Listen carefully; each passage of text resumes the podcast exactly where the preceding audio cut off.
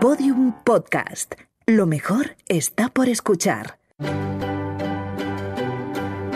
La escóbula de la brújula. Podium Podcast.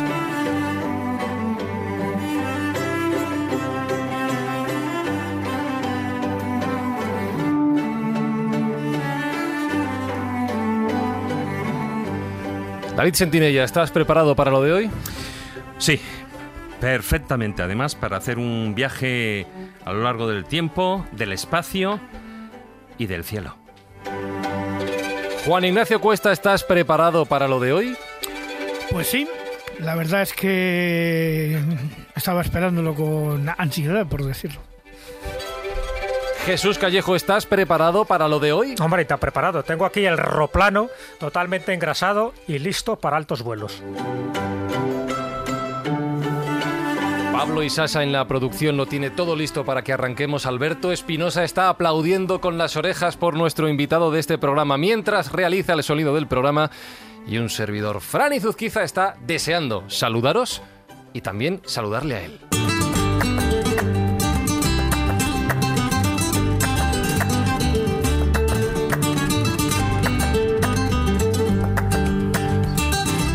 Nervioso, Espinosa. Te veo nervioso por la persona que hoy nos acompaña y que voy a proceder a presentar con la solemnidad que merece. Es periodista, es escritor, es autor ya de más de 60 libros. Seguramente cuando escuchéis este programa, este programa, algunos de los escobuleros, esta cifra ya habrá cambiado. Y hoy nos presenta su último tomo, titulado Mis primos, el suceso más importante de la historia, editado por Planeta. Juan José Benítez, bienvenido a la escóbula de la brújula. ¿Cómo estás? Muchas gracias, encantado, porque son viejos amigos todos. Sí, ¿verdad? Bueno, más bien, re bienvenido, porque Sí. ya le tuvimos Mm. hablando del Che Guevara. Mm, ujú. Efectivamente. Hace ya tiempo. Yo, yo voy a hacer la primera pregunta completamente obligada y para dar pie a la entrevista y luego voy a echarme hacia atrás y a disfrutar de esta reunión de amigos como el primer espectador del programa que soy. No tengo dinero. Entonces voy con la segunda pregunta obligada. Hablamos de, lo- de los primos, de mis primos, para quien no lo sepa, estamos hablando de, de visitantes eh, de nuestro planeta desde el exterior, de ovnis, ¿vale? Para que todo el mundo lo entienda. Curioso título para hablar de este tema. Pues sí, eh, verás, es que lo de primos eh, entre los investigadores ya más o menos era familiar. Eh, en vez de utilizar la palabra extraterrestre, que es muy larga, pues empezamos a hablar de mis primos, de tus primos. Y bueno, pues ahí se quedó. Y yo creo que incluso hay cierta lógica y cierta verdad, ¿eh? porque, bueno, mm, yo estoy trabajando ahora en un libro, eh, mm, un estudio comparativo del Antiguo Testamento con a la luz del fenómeno ovni.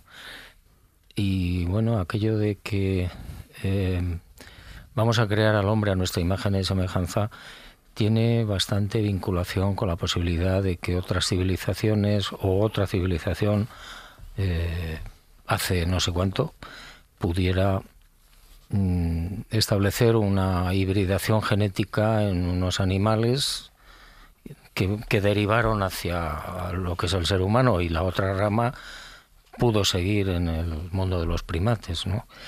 Por eso digo que tenemos cierta vinculación familiar. Bueno, tú lo llamas mis primos, otra gente los llama los de arriba. Al final hay muchísimos nombres eufemísticos para referirnos a lo mismo. Pero una de las cosas que tú has dicho de una forma tasativa en muchas entrevistas y en muchos libros es que el fenómeno ovni es real. Yo creo que hay que partir de esa base, o sea, no vamos aquí a especular, vamos a partir de la base, y yo también estoy de acuerdo, que el fenómeno es real. Y sé que en tu investigación, en tus numerosos libros, en esos 30.000 casos ¿no? que dices que conoces de, investigación a lo largo de estos años, hay, bueno, yo no llamo pruebas, pero sí hay evidencias para demostrar que realmente el fenómeno es real. Cuando digo el fenómeno ovni real, eh, estamos hablando de que hay que descartar fenómenos atmosféricos, en fin, prototipos aéreos de potencias, eh, sea estadounidenses o sea soviéticas. Para ti, si tuvieras que esgrimir tres razones de que el fenómeno es real, evidentemente ya digo que no hablamos de pruebas, pero ¿qué dirías, por ejemplo, al que todavía sigue dudando de que el, el ovni es real? Para mí es una falta de información, pero es cierto que hace falta darle una serie de motivos. Por, por poner tres. Bueno, vamos a ver. Ese tipo de gente a mí ya no me preocupa. No, está claro. Eh, pero bueno, mm, lo has dicho tú muy bien, falta de información. Es decir, cualquier persona medianamente informada sobre el fenómeno ovni sabe perfectamente que es un, eh, es un asunto absolutamente cierto ¿eh? y real. Eh, y el resto, bueno, pues no sé, hay huellas, hay vídeos, hay fotografías, hay testimonios, hay mitología, hay, de lo que tú sabes mucho, hay pinturas rupestres de hace 12, 14 mil años, 29 mil en Tanzania. Bueno, pues es que es tal cúmulo de, de, de datos, de información objetiva y real, eh, testimonios de los militares, radares, eh, etcétera, etcétera, etcétera, que es que mm, para una persona medianamente e- equilibrada, mentalmente, no hay posibilidad de duda. Otra cuestión es quiénes son, de dónde vienen, qué quieren, etcétera, etcétera. Pero el fenómeno como tal es más antiguo que el hombre. De Sí, hecho, en el, Lo del 47 es, un, es una teoría muy moderna para intentar justificar cuando dicen que la ufológica procede del año 1947. Evidentemente hay testimonios, incluso pues, en libros religiosos, hablando ya desde, desde el Corán, la Biblia, el Mahabharata, el Bhagavad Gita. Todo ese tipo de elementos ufológicos, desde tu punto de vista, tendrían el mismo origen, es decir, habría un mismo agente que causa todos esos fenómenos, o desde tu punto de vista, habría distintos fenómenos o distintos, vamos a llamarlas, distintas civilizaciones que causarían este tipo de avistamientos a lo largo de la historia y también de la prehistoria. Yo me inclino por lo segundo, es decir, civilizaciones muchísimas, no sabría decir cuántas, que están aquí desde hace antes de que probablemente el ser humano existiera como tal, eh, por motivaciones y objetivos diferentes, y que, bueno, pues eh, se dejan ver de vez en cuando, mm, en mayor o menor medida, depende del tipo de armas que tenga el ser humano. Es decir, no los avistamientos que había en la prehistoria o en la historia o en la Edad Media son infinitamente más numerosos que los que se dan ahora. Y eso que, sobre todo en la década de los 60, 70, 80, hubo muchísimos casos. ¿no? Eso que no había móviles en la Edad Media, que si no, Claro. y, y cámaras fotográficas, Y lo que no sabemos. y lo que no sabemos. Es decir, lo que ha quedado registrado es lo que tú decías muy bien, pues en las crónicas, eh, con los historiadores, no sé qué, en las pinturas. Pero es que lo que no sabemos es probablemente infinitamente superior. En el libro empiezas, eh, como no, como a mí me gusta decir, vamos de atrás para adelante. eh, Eso es no decir- lo entiendo. bueno, sí, sí que lo entiendes. Es decir, estamos hablando de una línea temporal, línea temporal para nosotros. Es Ah, decir, me dejas desde, muy, muy descansado. desde la prehistoria hasta la actualidad, pero sobre todo porque, como tú dices, estos mis primos, que yo recuerdo que ya en el nos teníamos nuestras risas cuando en el en el año 1992 estabas dirigiendo los cursos de de El Escorial. del Escorial, el de la De mi pueblo, por cierto. eh, en el Escorial eh, sobre bueno sobre el tema además es que fue un bombazo no aquellos cursos de, de sobre ovnis en, en lo que fue la universidad Complutense y en el Escorial los cursos de verano. Y yo recuerdo ahí que teníamos ya mucho cachondeo con el tema de mis primos porque aunque todos éramos bastante más jóvenes que ahora pero ya era el cualquier caso era así porque tus primos porque estos primos. Pero hablando de unos primos muchísimos más anteriores cuando tú en, el, en este libro, que es la segunda parte de, de Solo para tus ojos, que escribiste un año antes, me imagino, en el 2015, tú planteas en este libro una serie de recopilatorio de casos de, en las pinturas rupestres y hay algunas que cuanto menos nos puede llamar muchísimo la atención, sobre todo también si nos basamos en lo que eran los antiguos dioses. Es decir, en muchas de estas pinturas rupestres hay hombres híbridos, híbridos con animales, es decir, humanoides con cabezas o cuerpos, etcétera, con animales, ¿no? Entonces, y eso lo podremos ver sobre todo, y tú en el libro hablas de todo lo que podía ser el Sáhara, o incluso desde todo lo que es la cornisa norte de África, desde Marruecos hasta Egipto, ¿no? Y se dan en muchas de estas eh, pinturas, ¿no? Eh, en el libro tú planteas la posibilidad de que, bueno, evidentemente o son unas fantasías, lo que pintaron son fantasías, o, como siempre se dice, pintaron eh, aquellos antiguos pobladores realmente lo que estaban viendo y planteas una tercera posibilidad y es la de que fueran esos visitantes los que pintaran realmente esas pinturas. Sí. A ver, mm, yo siempre pensé que la mitología egipcia era eso, mitología, leyenda, imaginación, etcétera. Hasta que empecé a investigar hace ya muchos años y me di cuenta de que en Italia, en Sudamérica, en, Kansas City, en no sé, en muchos sitios del mundo, los testigos te contaban cómo de la nave que habían visto aterrizar o que ya estaba aterrizada salieron unos seres que tenían cabeza de rata, cabeza de halcón, cabeza de perro y cuerpo humano. Entonces, claro, yo automáticamente dije, no puede ser. Entonces, a ver si nos estamos equivocando. A ver si lo que te cuentan eh, los egipcios, el antiguo Egipto, no es una leyenda y que realmente ocurrió también en aquella época, que luego se mitificó el asunto, puede ser, puede ser, ¿eh? y se dio, dio lugar a muchísimos dioses con ese aspecto, pero que inicialmente a lo mejor es lo que yo estoy investigando y otros investigadores estamos investigando ahora. Criaturas humanas, entre comillas, con cabeza diferente. Bueno, y respecto a lo último, eh, yo al principio, cuando visitamos Tassili y, todos estos sitios, y, veía, o, Utah, por ejemplo, veíamos las pinturas, yo decía, bueno, pues esto es que la gente, los naturales que había en ese sitio, vieron evidentemente una nave o 50 naves de las que salían unos seres con escafandras, no sé qué, con trajes hinchados. Hasta que un día, en una universidad italiana, uno de los científicos que había estado en Tassili extrayendo pigmentación de las pinturas, 12, 14 mil, 9 mil años, me dice, aquí hay una cosa muy rara. Digo, ¿cuál? Me dice, hemos encontrado, y me mostró los pigmentos, hemos encontrado en la pigmentación de esas pinturas un elemento que se llama caseína. ¿Y qué es la caseína? Es un elemento de la leche que sirve de aglutinante en las pinturas. Y claro, inmediatamente surgió la duda. A ver, hace 14.000 años, 12.000 años, ¿los naturales estaban listos y preparados para hacer una extracción de la caseína de la leche? Evidentemente no, porque exige un proceso de laboratorio. Conclusión. Los que pintaron las pinturas de Tassili y de otros sitios fueron ellos mismos, mis primos. ¿Para qué? No lo sé. Quizás para dejar constancia, quizá para divertirse o quizá para dejar constancia de que ha pasado por allí Pepito ama a, Anita.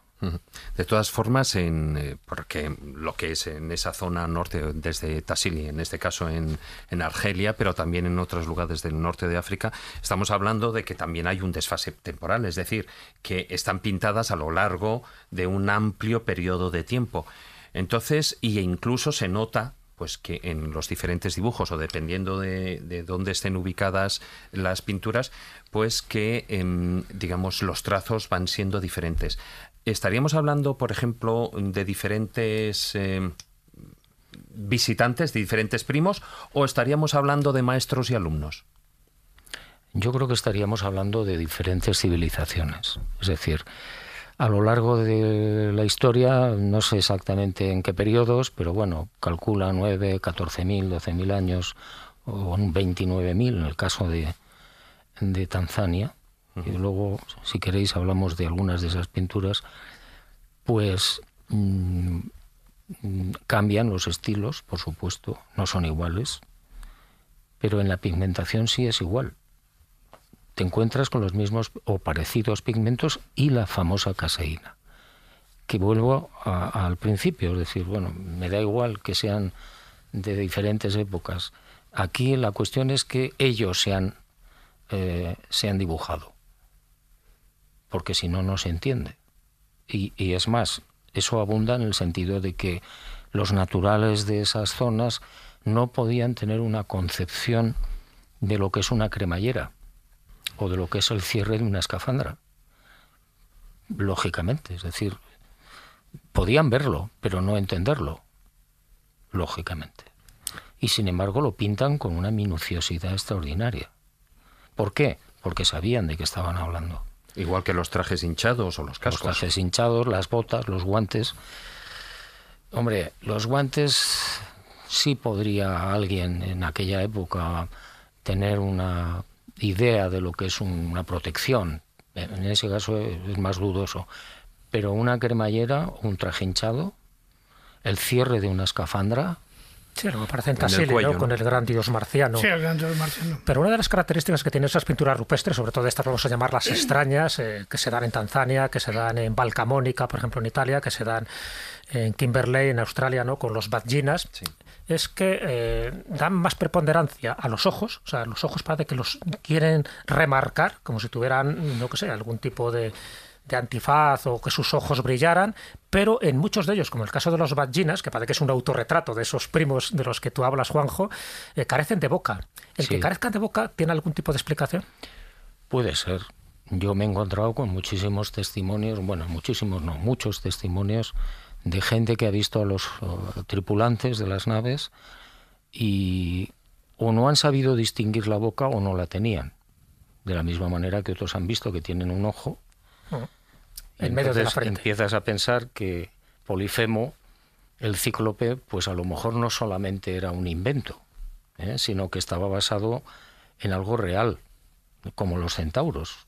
Es decir, yo me encontraba en Colombia con un caso de un centauro que, bueno, pues yo quedé, me quedé perplejo, ¿no? Eran cuatro, cuatro testigos jugando, siendo niños, a la orilla de un río y de repente ven en mitad del agua del río un caballo de culo.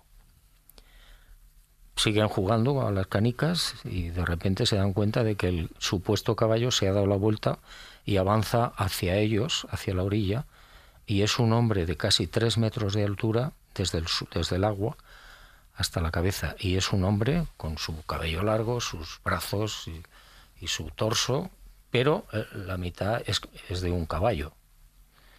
Y se acerca al, a la orilla del río y no puede pasar. Hay una especie de barrera invisible. El centauro grita en un idioma desconocido, los muchachos se asustan, uno sale corriendo y de repente aparecen dos seres, un hombre y una mujer, desde el cielo, flotando con unos monos blancos muy ajustados. El hombre se lleva al, centauro lo agarra por el brazo y se lo lleva y la mujer entra, atraviesa esa especie de barrera transparente o invisible y les dice a los chicos, no os preocupéis, ha sido un error. Entonces, claro, yo pienso que ese caso es auténtico. Hablé con los muchachos por separado, me contaron exactamente lo mismo y entonces dices, a ver, entonces toda la mitología de los centauros, que está tan abundante en pinturas, en esculturas, en leyendas, en mitología, ¿habrá sido cierto? Pues sí, seguramente ha sido cierto. Bueno, mira, por ejemplo, en la puerta de Istar, ¿no? en la antigua Babilonia, que aparecen animales criptozoológicos que sin embargo para ellos tener una importancia capital hasta el punto de que fueron representados. No estamos hablando de alegorías. Por alguna razón esos animales o bien desaparecieron, por lo tanto se convertirían en animales criptozoológicos, o bien vieron algo que desde luego no corresponde a la fauna o a la zoología actual desde tu punto de vista, entiendo de que ese tipo de criaturas, no sé si ufológicas, pero también bueno, hay otro tipo de explicación de que puede ser eso, seres que formaban parte de la naturaleza que por distintos grados de evolución han, ido desapareciendo. Podría ser No, no, tiene por qué tener relación con el fenómeno ovni, o sí. ¿eh? En el caso de Colombia, evidentemente sí.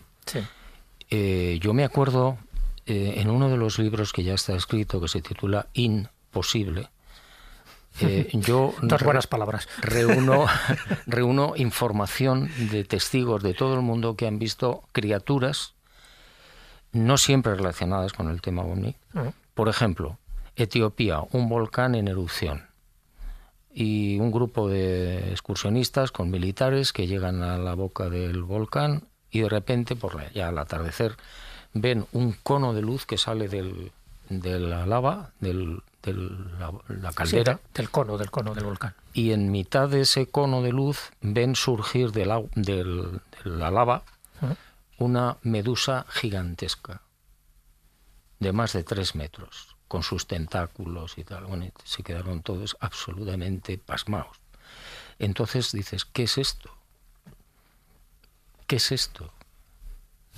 Eso suena a alucinación colectiva. ¿eh? Sí, eso estaba pensando yo también. sí.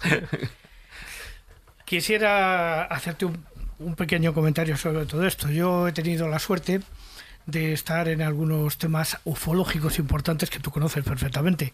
Yo estaba en la Ballena Alegre, o sea, con eso te digo todo, y fui amigo de Fernando Sesma. Sabes de qué te estoy hablando perfectamente, o sea, que no hace falta que nos expliquemos mucho más. Pero quizá para nuestros oyentes estamos hablando del caso Humo. ¿Eh? porque claro, ellos no tienen por qué conocer ni el caso de San José de Valderas ni el caso Humo. Pero no te quería hablar de eso porque eso es un recuerdo y tal. Quisiera hablarte de una intervención que he tenido en noviembre del año pasado con un amigo tuyo que es Lorenzo Fernández Bueno, ¿eh? que me comisionó para que le llevara al que yo llamo el Tasili español que está en una localidad de Cuenca, no está en África ni está en ningún sitio, está en medio de Cuenca, en un lugar absolutamente apartado que se llama Villar del Humo. Grabamos allí una escena porque yo estoy absolutamente convencido que un ser aproximadamente de metro y medio de alto con un solo ojo en la cabeza es algo que vieron eh, hace unos 9.000 años aproximadamente los que estaban por allí.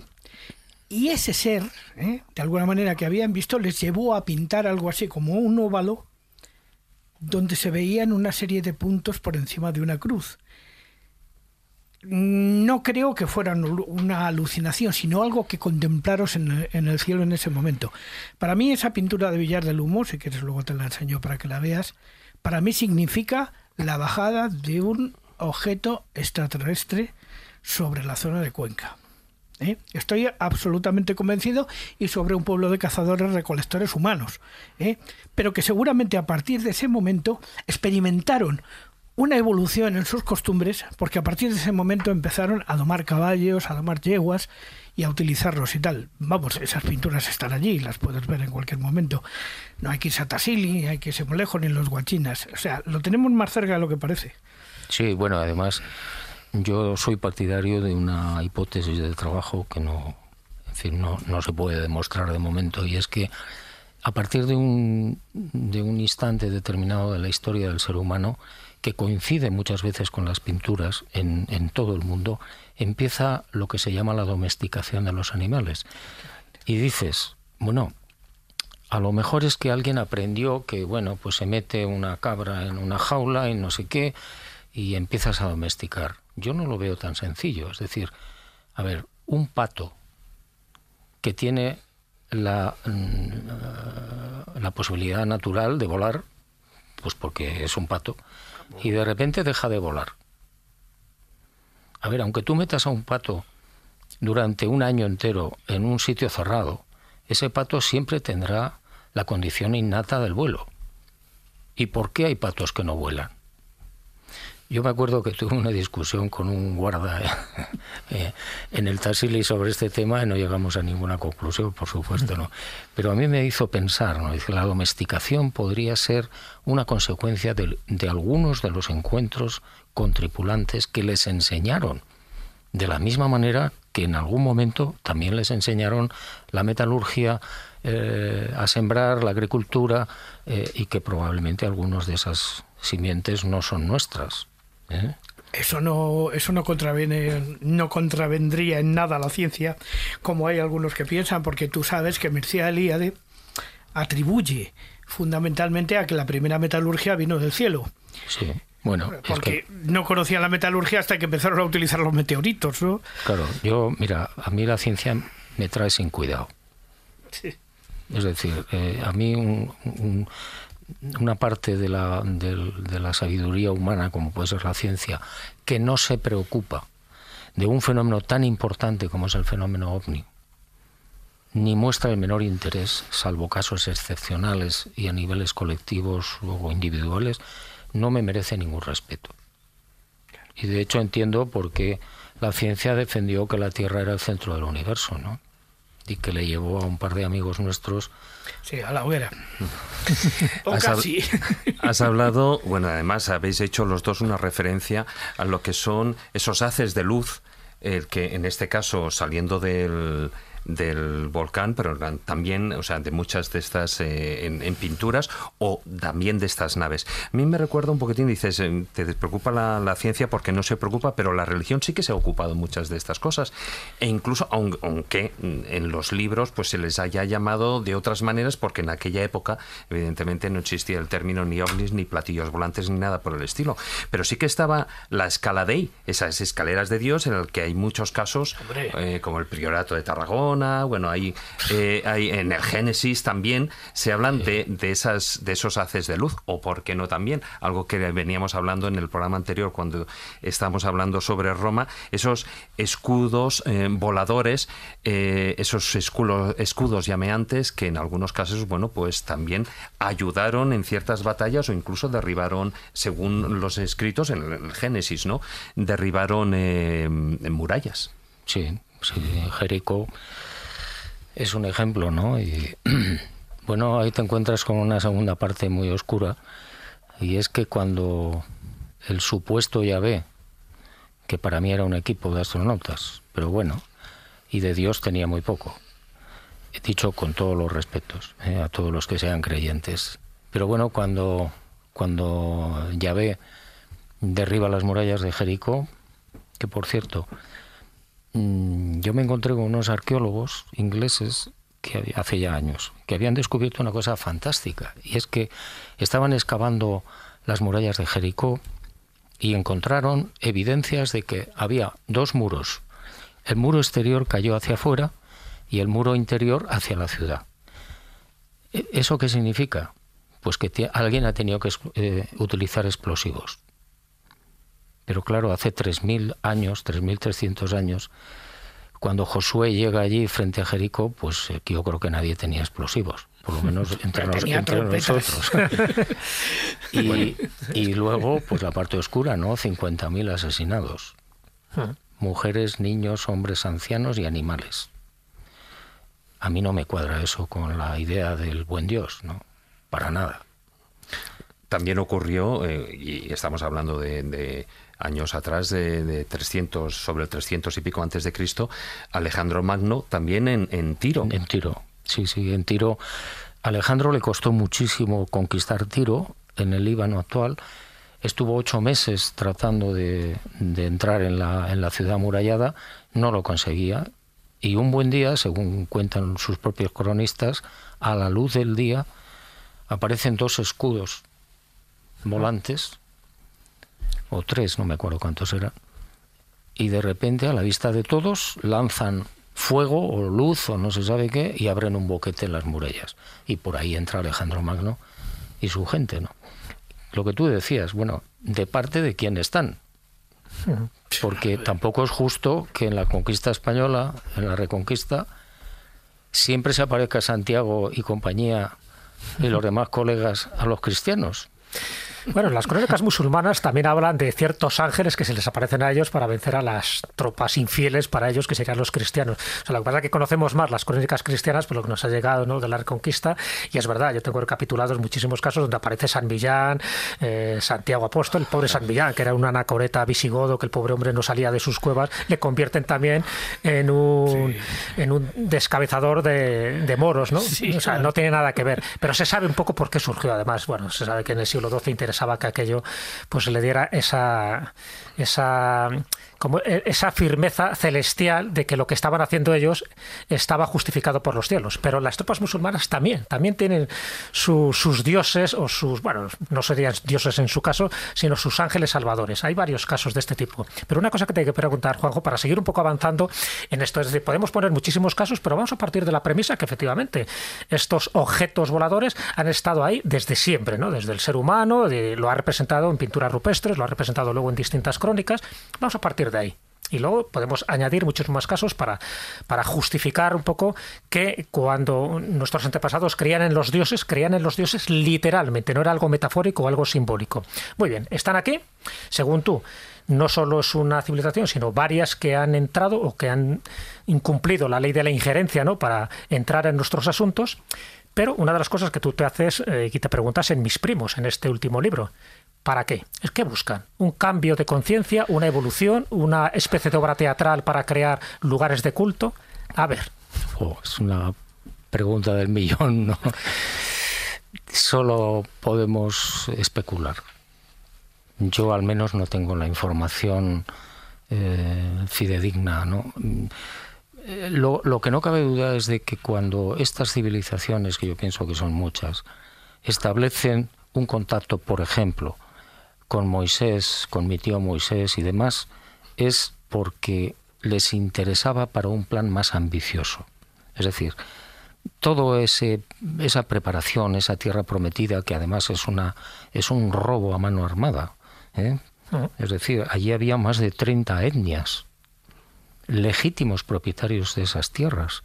Y sin embargo, Yahvé dice, no, no, no, yo os las doy. Yo, ¿cómo que, cómo que me las das? Pero si hay un dueño, hay muchos dueños. Bueno, entonces todo eso yo creo que obedecía, obedecía, obedece, no sé si el plan se ha acabado, a un plan hmm. muy determinado, repito, es una especulación, de, bueno, hay que crear un pueblo que no existía. Atención, eso de que el pueblo judío existía no es cierto. Y Abraham era de Ur de Caldea era babilónico, ah. era de Irak, actual Irak. Sí, que se descubrió a, mediados del siglo XIX, se descubrió Ur. Entonces, claro, mm, que no me hablen de judíos. Judíos es una cosa, es una idea muy posterior, ¿eh? que aparece con Jacob cuando lucha con el famoso ángel ahí en el río y le dice, bueno, como tal, ahora a partir de ahora te llamarás Israel.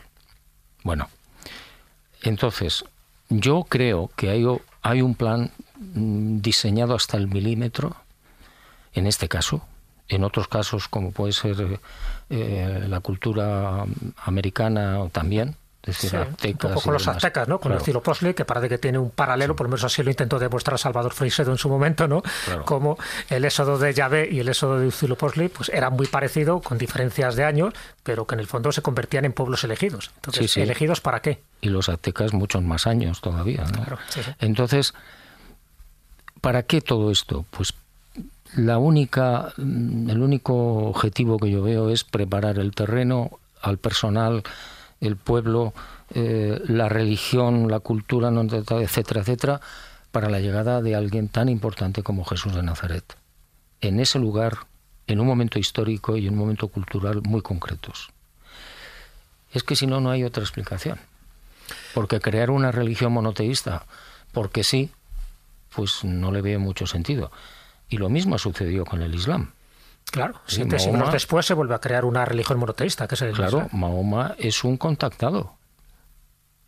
Un, contactado de un individuo que se supone que es el arcángel Gabirol. Gabilondo no, Gabriel. No, Gabirol, Gabirol. no, ellos le llaman, quiero decir, ellos le llaman Gabirol. Gabriel, Gabriel. Claro, Gabriel para los amigos. Entonces, bueno, pues eso se puede trasladar a otras religiones monoteístas, ¿no? grandes religiones.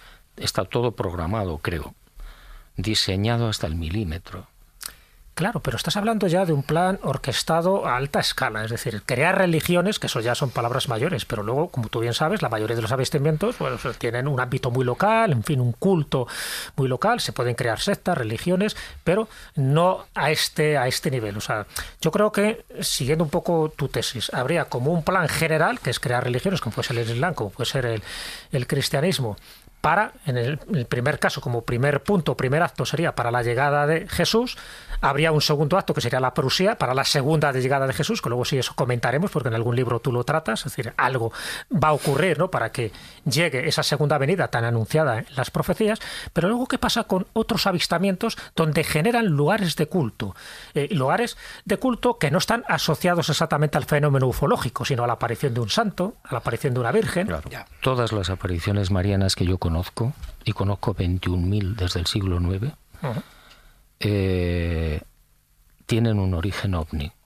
Todas. Todas, todas, to- al menos todas las que yo he podido investigar. ¿Y qué pasa? Bueno, pues que ahí hay una intencionalidad. El que sea, el que haya montado el aparato de, de Fátima o de A eso, Chestokova. a eso me refería. Sí, sí, te Estás, estaba viendo. está- que- estás enseñando un dibujo, Juan Ignacio, en la tablet que explica lo que Claro. has hecho porque la gente no lo es la entiende. descripción de Sor Lucía. Sí, bueno, pero no, no, no, atención. Aquí también hay una gran manipulación por parte de la Iglesia Católica. Y lo digo con todos los respetos, pero es que es así. Es decir, los testimonios que se recogen al principio, el 13 de octubre de 1917, dentro de tres días se cumple el aniversario, eh, las descripciones que hacen los pastorcitos y un montón de gente de la zona que también lo vieron muchas cosas raras, no se corresponde con la Virgen de Fátima, eso- que es lo que la Iglesia ha dicho, no, no, no, no, no. Esa, esa, esa señora de un metro veinte que está encima de un árbol, que tiene un vestido, una capa mm, a cuadros blancos y negros, con unos pantalones bombachos del mismo color, medias y una pecera en la cabeza, con una bola en la mano, eso no se puede aceptar y entonces lo cambian. Y aparece la Virgen de Fátima. Oiga, que no tiene nada que ver una cosa con la otra. Cristianizar como tantas otras veces, ¿no? ¿Eh? Cristianizar algo que no lo era como tantas otras veces. Como siempre. Claro, de todas maneras, aquí también en- en nos, eh, nos adentramos en, el- en un terreno un poquitín pantanoso y es la fiabilidad en la que en muchos de estos avistamientos, eh, eh, lo que afirman los testigos, eh, que en muchos casos y a lo largo de la historia hoy en día, bueno, pues todavía llevamos eh, móviles con cámaras, con grabadoras. Aún así, cuando te sucede un o, o ves una cosa de estas, pues es que ni se te ocurre ni piensas en sacar el móvil, ni la cámara, ni lo que fuera, ¿no? Pero en muchos de estos casos, eh, lo único que tenemos de, de tales avistamientos o incluso de esa toma de contacto, de ese, de ese contacto en tercer grado o como queramos llamarle, eh, es la fiabilidad que podamos tener o que nos pueda otorgar el- la persona que lo ha visto, es decir, el testigo. Em, es correcto, mm, bueno, tú cómo ves, em, si tuviéramos que basarnos solo y única exclusivamente en las pruebas personales, mm, ¿tú das por válido los casos? En general sí. ¿Por qué? La palabra te puede llevar a la cárcel o a la libertad. Y si no, a los juicios me remito. Entonces, cuando el testigo está diciendo la verdad, se nota enseguida. Yo hago varios interrogatorios dejando pasar tiempo. Entonces la palabra de la persona, del testigo, me parece valiosísima. Si además hay pruebas, huellas, eh, no sé qué, pues muy bien. Pero yo soy un defensor de la palabra, de la palabra mm, mientras no se demuestre lo contrario. ¿eh? Y mm, me parece que además tiene una enorme fuerza. Es decir, cuando tú hablas con un testigo, hace unos días yo estaba con un cazador en un pueblecito de Sevilla, analfabeto casi, cazador furtivo, de madrugada se va a la caza del jabalí con otro tipo, lleva un rifle con una mira telescópica y ve un objeto que se pasea entre las encinas y lo graba cuatro minutos y pico. Este hombre no tiene ni idea del tema ovni y la forma como me expresaba lo que había visto, lo que habían visto, tenía tal fuerza, aparte del vídeo, que resultó que era bueno, que no te cabe la menor duda. Es decir, este tipo que no tiene imaginación, que no sabe cómo es que me está explicando esto, que además no le beneficia en nada, porque al final se van a reír de él. Entonces sí, yo creo en la fuerza de la palabra como pilar muy importante en la investigación de lo que sea, de lo que sea. Sí, al final se cumple un poco ese principio que dice que gente ordinaria cuenta casos extraordinarios, ¿no? Pero claro, hay que saber contarlos y mucha gente, pues al final las palabras le pueden traicionar, se contradicen y eso es lo que hace que algunos escépticos pues piensen que no está diciendo la verdad. Pero estoy de acuerdo contigo que normalmente que te cuenta un caso, sea a ti, o sea a David, a Juan Ignacio, a mí, cuando nos cuentan casos sabes perfectamente si se está mintiendo o no. Si de entrada te va a pedir dinero, yo ya sospecharía, pero es que hay gente que no te pide nada, sencillamente quiere contar el caso a la persona que cree que le puede comprender o que le puede dar una posible respuesta. Y entramos una de las, de las cosas más llamativas o más extrañas y más ambivalentes que tiene el fenómeno ovni, y tú lo citas varios casos en este libro, es que en algunos casos los ovnis parece que son benéficos, ayudan, curan y en otros casos parece que son, en fin, pájaros de mal agüero, ¿no? Al final acabas eh, prácticamente desangrado como le pasó a Joao Prestes en este caso de Brasil. Eso podría corresponder, siguiendo un poco también tu tesis, que la procedencia es distinta, es decir, que algunos aquí vienen para ayudarnos y otros vienen para hacernos la puñeta. Sí, sí. Yo no creo que haya una única razón por la que vienen, vienen por múltiples razones que no conocemos sospechamos que son científicos, exploradores, ángeles, bueno, lo que sea. Eh, pero evidentemente unos ayudan y sanan y curan, y hay casos espectaculares, y otros que sin ninguna justificación matan o contaminan. Yo eh, en este para este libro hice un estudio de lo que yo conozco y salía que un 52% de los casos que yo conozco son agresivos o manifiestan agresividad. Durante muchos años yo me opuse a las teorías de Salvador Frisedo. Y ahora le tengo que dar parte de la razón. de la granja humana. Sí, sí. ¿eh? Porque no tiene sentido que alguien vaya en un automóvil con su familia, vaya conduciendo para el, el coche porque acaba de aparecer una luz, la luz se pone enfrente del automóvil, se baja del auto, el chico pone la mano como visera porque le molesta el sol y de repente algo pasa, sale una luz o algo, no se sabe qué ocurre, que lo, tira al suelo y aparece con un boquete de, 20, 10 centímetros en la parte de atrás, en el, en el occipital. ¿Por qué? ¿Por qué matas a esa persona? Si hmm. solo ha llevado la mano como visera a la cabeza, a la frente. Bueno, hay un caso, corrígeme si me estoy equivocando, que me contó alguien que creo que conociste en su momento, ya está muerto, que fuera Mario Morcillo Moreno. Tú recuerdas en Zara de los Atunes, este chico que era biólogo marino. Sí. El que falleció. Este me contó el caso de que tú en la provincia de Jaén habías encontrado el caso de una omniparia, o sea, de unos que habían bajado, o sea, una nave que había bajado y que se había estallado contra el suelo y entonces que la gente les llevaba de comer. no, en Albacete. Eh, ah, bueno, en Albacete. O sea, ¿recuerdas el caso, sí, no? Sí, sí. ¿Mm? Esos, esos fue que cayeron por accidente. Ahí hubo un problema, según pude averiguar, porque fue hace, pues fíjate, si no recuerdo mal, 1917. Mm. Entonces eh, casi no quedaba gente viva, quedó, quedaba uno o dos con los que yo pude hablar y efectivamente me confirmaron que un buen día a las afueras del pueblo apareció un objeto muy raro y unos tipos por allí caminando por delante parecía que estaban arreglando o reparando algo. Y estuvieron tres o cuatro días. Y entonces la gente del pueblo les llevaba agua, comida. La Guardia Civil estuvo de, presente, no se acercaron, escribieron un parte que yo no pude localizar porque habían sido destruidos los libros. Y, pero sí, me confirmaron que, y cuando arreglaron eso, se fueron, ¿no?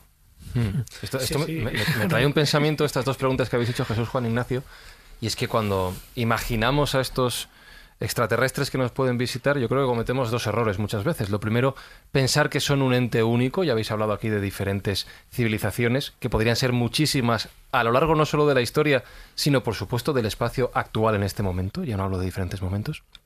Y segundo, pensar que desde luego, si están aquí es porque son más avanzados que nosotros, pero que son perfectos.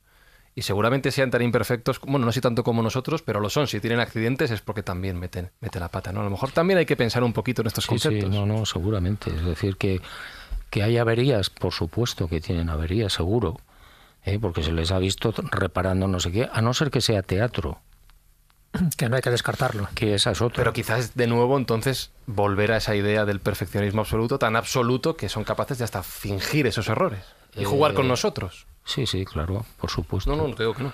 Sí, no, yo no descarto lo del teatro porque no me cabe en la cabeza que, bueno, pues que una nave tal tenga un problema que sí, bueno, puede haber un problema técnico, pero caramba, que bajes cerca de un pueblo, ¿por qué no bajas allí en el desierto en mitad de las dunas que no te ve nadie y lo reparas. No, no, bajan al lado de un pueblo, están tres días y permiten que la gente del pueblo se acerque y les lleve la comida y no sé qué y tal. A mí eso me suena a teatro. Sí, sí, hombre. Cuanto menos a mí me, recuerda a las películas de, de, finales o de, bueno, de mediados de, del siglo XX. Pero fíjate, eh, al hilo de lo que estás diciendo, uno de los, eh, de los casos eh, que, que, también tú hablas en, en, este libro, uno en el libro pones 250 casos en, registrados, pero hay algunos casos que son muy sonoros. Uno de ellos es, eh, por ejemplo, eh, el caso Tunguska. Tunguska, tú ahí expones una serie de pruebas, aparte de lo que sucedió, de todas las investigaciones, pero incluso llegas a hablar de que podía ser, eh, bueno, hay eh, algunos datos que aportas nuevos sobre, bueno, de, de la explosión y de análisis químicos eh, del ambiente, de ondas expansivas, etcétera, pero incluso hablas de que incluso podía ser no solo una nave, sino un, digamos, ¿por qué no decirlo? Eh, como una refriga entre dos naves y que se dan de leches. Sí, hay, hay testimonios, muchos testimonios de gente que vivió en aquella época, en 1908, que contaban cómo había dos objetos, uno más grande que el otro, que hicieron diferentes giros eh, y, cambios de dirección.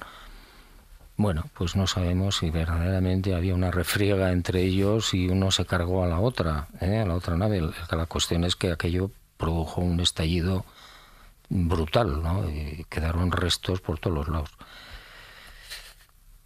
Es que eso también entra de lo posible, es decir, en la India hay un montón de libros Sí, que habla de los vimanas sí. y de la guerra que tenían entre los dioses, que se daban de tortas claro. como nos damos los humanos, claro. ¿no? Claro. Mira, una de las eh, cosas que me, que me ha llamado mucho la atención de, de, tus teorías, hipótesis, ya sabes que yo intento siempre ir un poco más allá de lo que de lo que muchas veces se ve y, y bueno, pues tú tienes una información privilegiada que siempre vas un poco más allá, siempre vas un cuarto de hora por delante de los demás, igual que le pasa a Jacques Vallée. No, no creas. sí, no yo creas. sí lo creo. Entonces, bueno, te, eh, has hecho antes una equiparación que me, que me ha gustado, que es un poco la equiparación de la mitología con los casos ufológicos, es decir, ¿por qué no? Y reinterpretar esos casos mitológicos con casos ufológicos que no se sabían muy bien y por lo tanto, pues bueno, pues se hacían este tipo de animales híbridos que luego quedaban reflejados en pinturas o en crónicas. Pero también, también haces una asociación con el mundo de los muertos o con el mundo del más allá. Y una de las cosas que dices, que me llama, ya te digo, mucho la atención, es que una finalidad que tendrían posiblemente algunos de estos ovnis, no todos, es recolectores de almas. Sí. Yo sé que es una hipótesis un poco loca. Por eso me gusta. Aparentemente, Por eso me gusta. aparentemente. Pero fíjate que cuando ha habido, o cuando va a haber una gran catástrofe en algún sitio, hay muchos eh, casos en los que aparecen objetos no identificados encima de la zona donde se va a producir la tragedia, uh -huh. eh, sea una inundación o un terremoto o lo que sea. Claro, eso puede tener dos interpretaciones. Una, que saben lo que va a pasar y simplemente están allí para constatar lo que sea. O dos, que van a recoger almas. Y parece una tontería, pero no lo es. Yo creo que cuando un ser humano muere, lo que sobrevive de él es su espíritu, su alma, a mí me gusta más la palabra alma, y sus memorias, que al final es lo único que te llevas, los recuerdos que merecen la pena. Entonces, ¿para qué? Para hacer ese transporte, entre comillas, necesitas a alguien que te lleve al sitio que sea, donde se supone que vamos a seguir vivos. Otra dimensión, no lo sé, el lugar que sea. Y ese transporte, ¿quién lo hace? Pues obviamente alguien muy cercano a la divinidad. Que por qué no va a ser, por qué no van a ser algunas civilizaciones de las que nosotros entendemos como mis primos? Pues puede ser. Es decir, entra dentro de la especulación siempre, ¿no? Yo me inclino mucho también por el hecho de que en algunos casos que yo he podido investigar, el fenómeno ovni está presente con los muertos. Es decir, yo en Canarias me encuentro con una señora que tuvo un problema de experiencia cercana a la muerte y entonces ella contaba cómo vio, eh, vio a su madre, que ya estaba muerta, en una playa donde había un objeto posado en el suelo con una gran ventana, una gran puerta, Y había gente, humanos, y dos o tres tipos muy altos, típicos de, de estos seres, ¿no? Bueno, al final a la señora no la dejaron entrar en esa nave, la, madre le empujó, bueno. En otro caso, en, en, América, yo me he encontrado con una señora que ve a su madre fallecida, que le pide que le acompañe, le acompaña, salen de la casa, van a una colina y aparece un objeto, se pone encima de la colina, sale un haz de luz y la madre, que estaba muerta hacía tiempo, se mete en el haz de luz y sube a la, a la nave y se van. Entonces, claro, y de estos hay muchísimos casos. Entonces, no, no tienes más remedio que pensar, ¿hay alguna vinculación entre el fenómeno ovni y la muerte? Pues para mí sí. Pues eh, no puedo evitar hacerte otra pregunta que está relacionada con esta y que tiene que ver con otro libro tuyo anterior, que es con Gogh. ¿Qué va a pasar en, mil, en el 2027? No lo sé. Hombre, has escrito un libro entero para... Sí, he escrito un libro y, y me he arrepentido mil veces también de haberlo escrito. Estuve muchos años eh, dudando qué hago, lo escribo o no lo escribo. Bueno, si ojalá esté equivocado. ¿eh? Por favor, ojalá esté en un error. Pero si no estoy en un error, significa que en el 2027 vendría un enorme meteorito, 24 kilómetros de longitud, muchos más de los que aparecen en Gogh. Eh, se estrellaría al oeste de las Bermudas, si no recuerdo mal, creando una situación en 48 horas más o menos de 1.200 millones de muertos. Con lo cual, como podréis comprender, si fuera verdad esto, la pandemia esta pues es una cosa de risa, ¿no? Y lo que yo creo que todavía es peor es que crearía la, el impacto de 24 kilómetros de longitud crearía un cráter en el fondo del mar muy considerable, empujando el magma hacia las antípodas, hacia los antípodas, que en este caso sería Nueva Zelanda, donde hay 90 volcanes, y provocando la erupción de todos esos volcanes simultáneamente. Esto llevaría a su vez, según las consultas que yo he podido hacer, llevaría a una nube de ceniza, lo estamos viendo estos días, uh -huh. lamentablemente con La Palma, eh, que cubriría la Tierra durante aproximadamente nueve años. Nueve años de oscuridad, sin agricultura, sin ganadería, sin comunicaciones, sin teléfonos, sin gasolina, sin orden ni concierto, sin Estado, sin policía, etcétera, etcétera, con temperaturas de 20 grados bajo cero. Entonces, claro, imaginaos qué situación. Si pues ese, ojalá te equivoques. Sí, eso estaba pensando yo también. Sí. Si ese meteoro realmente llegara a la Tierra, ¿tú crees que la NASA nos avisaría para prepararnos? O No. sencillamente se No. callaría y dice, allá cada uno que se componga. No, no avisaría. Yo he hecho muchas consultas respecto a esto desde hace bastantes años y Blanca fue testigo de, de muchas de estas historias y, y todos coinciden, en el caso de los norteamericanos, coinciden en el hecho de que no avisarían a nadie. ¿Por qué? Porque el que, con, el que sobreviva será el amo del mundo. La idea es diabólica, pero es así.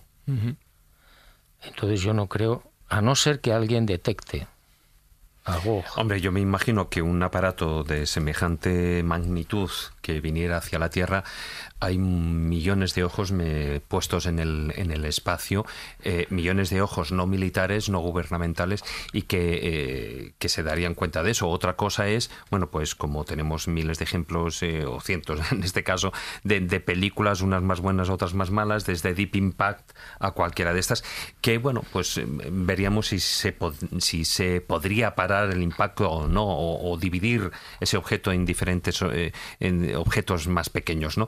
Pero de todos modos, el, el- caso sería eh, fatal. Eh, y, eh, y se nos está yendo el tiempo, pero sí que me, me niego a hacerte una pregunta, ya que estamos hablando del tema de los militares. Tú en el libro eh, bueno, hasta ahora no hemos estado hablando del tema, pero tú en el libro sí que hablas, evidentemente, de un montón de casos de estos e incluso tienes información privilegiada y la expones de uno de los casos, así como en su momento con en 1979 con, con Fernando Cámara, el, eh, que salió de la base de los Llanos ahí en Albacete, pues es, uno, es un caso importante, pero unos meses después hay un caso que es el caso Miguel Lenz, el que eh, tú 40 años después, eh, bueno, pues lo sacas a la luz, porque en su momento dices que no que no se puede sacar, bueno, el, mismo en aquella época capitán ah, ya se jubiló, es general, y hasta que no dejara de ser militar, te dijo que no lo sacaras a la luz, y em, sale en este libro el caso. Sí. Em, ¿Cuál es la importancia que tiene? Porque además, es, si no me equivoco, es con el caso que cierras el libro. Sí, sí, y lo cierro con ese caso, no por casualidad. A mí me parece uno de los eh, encuentros más espectaculares de la historia de la ufología española, tanto por la calidad del testigo, era en, ese 17 de noviembre del 79, era capitán, salió con un F1 de los Llanos, habían detectado tres radares, habían detectado un objeto desconocido al sur de España, en la zona de la costa de Granada. Un radar era Motril, que estaba en automático, el otro era Itana y el otro era Pegaso en Madrid. Entonces el Miguelito lo que hace es sale eh, con el F1, eh, intenta llegar a, la cuadrícula en la que le están señalizando dónde está el, desconocido. Es una salida, es un scramble.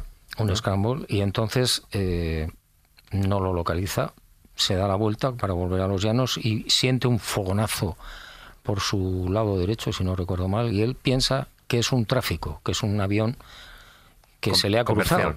y, él me decía, bueno, menudo paquete me van a meter mañana.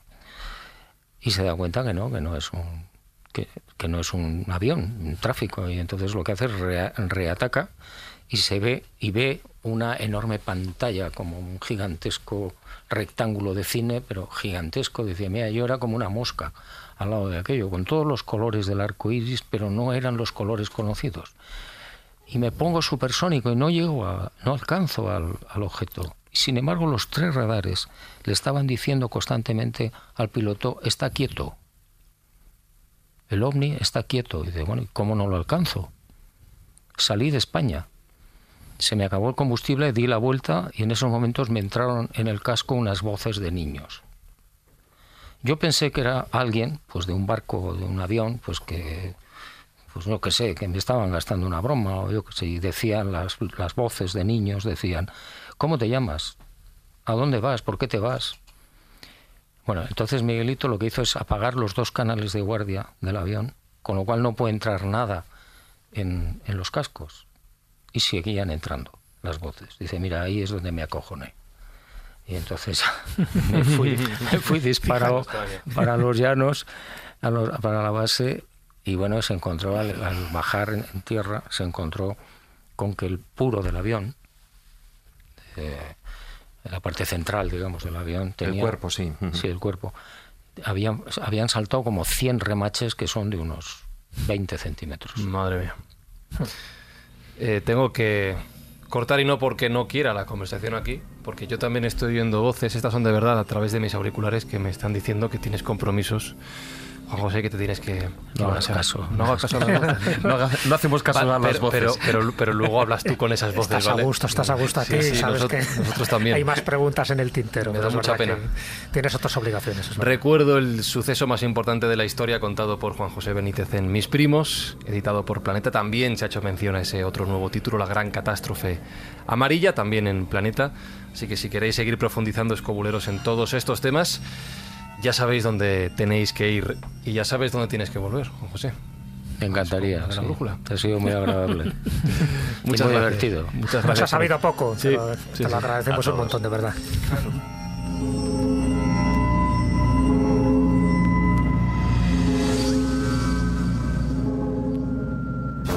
Para tus dudas, comentarios, sugerencias, contacto arroba laescóbula.com. Escríbenos.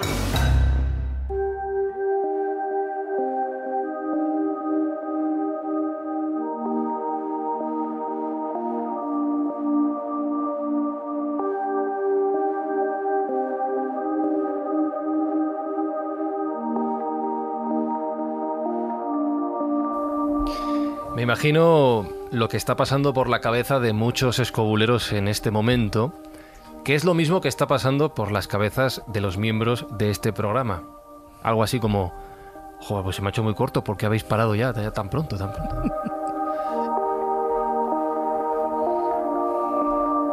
Y el motivo es tan real como prosaico, y es que simplemente Juan José tenía que ir, tenía otros compromisos adquiridos y no podía estar con nosotros las dos horas, dos horas y pico, tres, cuatro, toda la tarde, lo que hubiera hecho falta, que es lo que sin duda habría apetecido en una ocasión como esta. Se han quedado fuera muchísimas preguntas, muchísimos temas, y ya como habéis escuchado, tenemos el compromiso, está grabado, de que tiene que volver a la escóbula. Pero nos ha contado muchas cosas muy interesantes y sobre todo lo más importante nos ha resumido bien yo creo su idea y su filosofía sobre sus primos en este caso. ¿Sabes con qué me he quedado? Me he quedado con ganas de preguntarle, la guardo para la próxima, igual que vosotros tenéis otras preguntas. No tanto sobre si algún día se demuestra que existen realmente, porque yo estoy tan convencido como él de que esto va a ocurrir. Oh. ¿Cómo se sentiría él ese día si tiene la, la, la opción de vivirlo? Después de toda una vida de investigar y de divulgar Yo este no tema. sé cómo se sentiría, pero sé lo que diría. ¿Qué diría? Esto lo dije yo.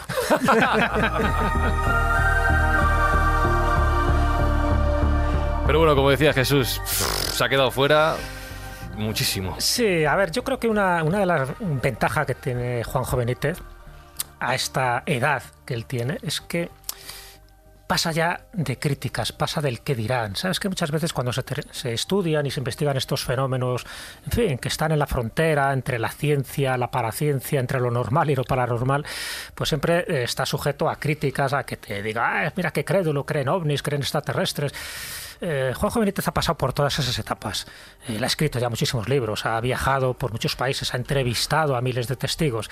Entonces llega un momento en que la creencia pasa a ser sapiencia.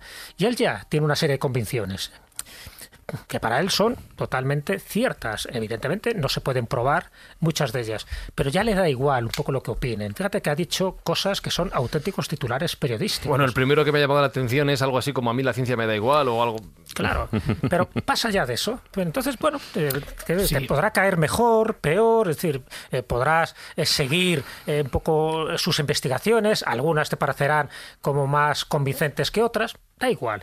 Pero para él, cuando ya está en una, en una situación que, que ha investigado mucho, que ya no está hablando de teoría, sino que lo ha pateado, que ha estado en multitud de lugares donde han ocurrido este tipo de fenómenos, donde ha tenido contacto directo en esos encuentros en la tercera fase con los testigos que han presenciado, bueno, cosas que le han cambiado la vida, ¿no? Auténtica, epifanías para muchos de los testigos. Bueno, pues las cosas que él cuenta, las cuenta ya como diciendo, mira, el que me crea Vale, y el que no me crea me da exactamente igual. Yo creo que eso es una posición para mí muy digna, eh, muy honesta, muy sincera. Ya has visto que él tampoco pontifica, no dice, ah, esto es así porque es así, no, no.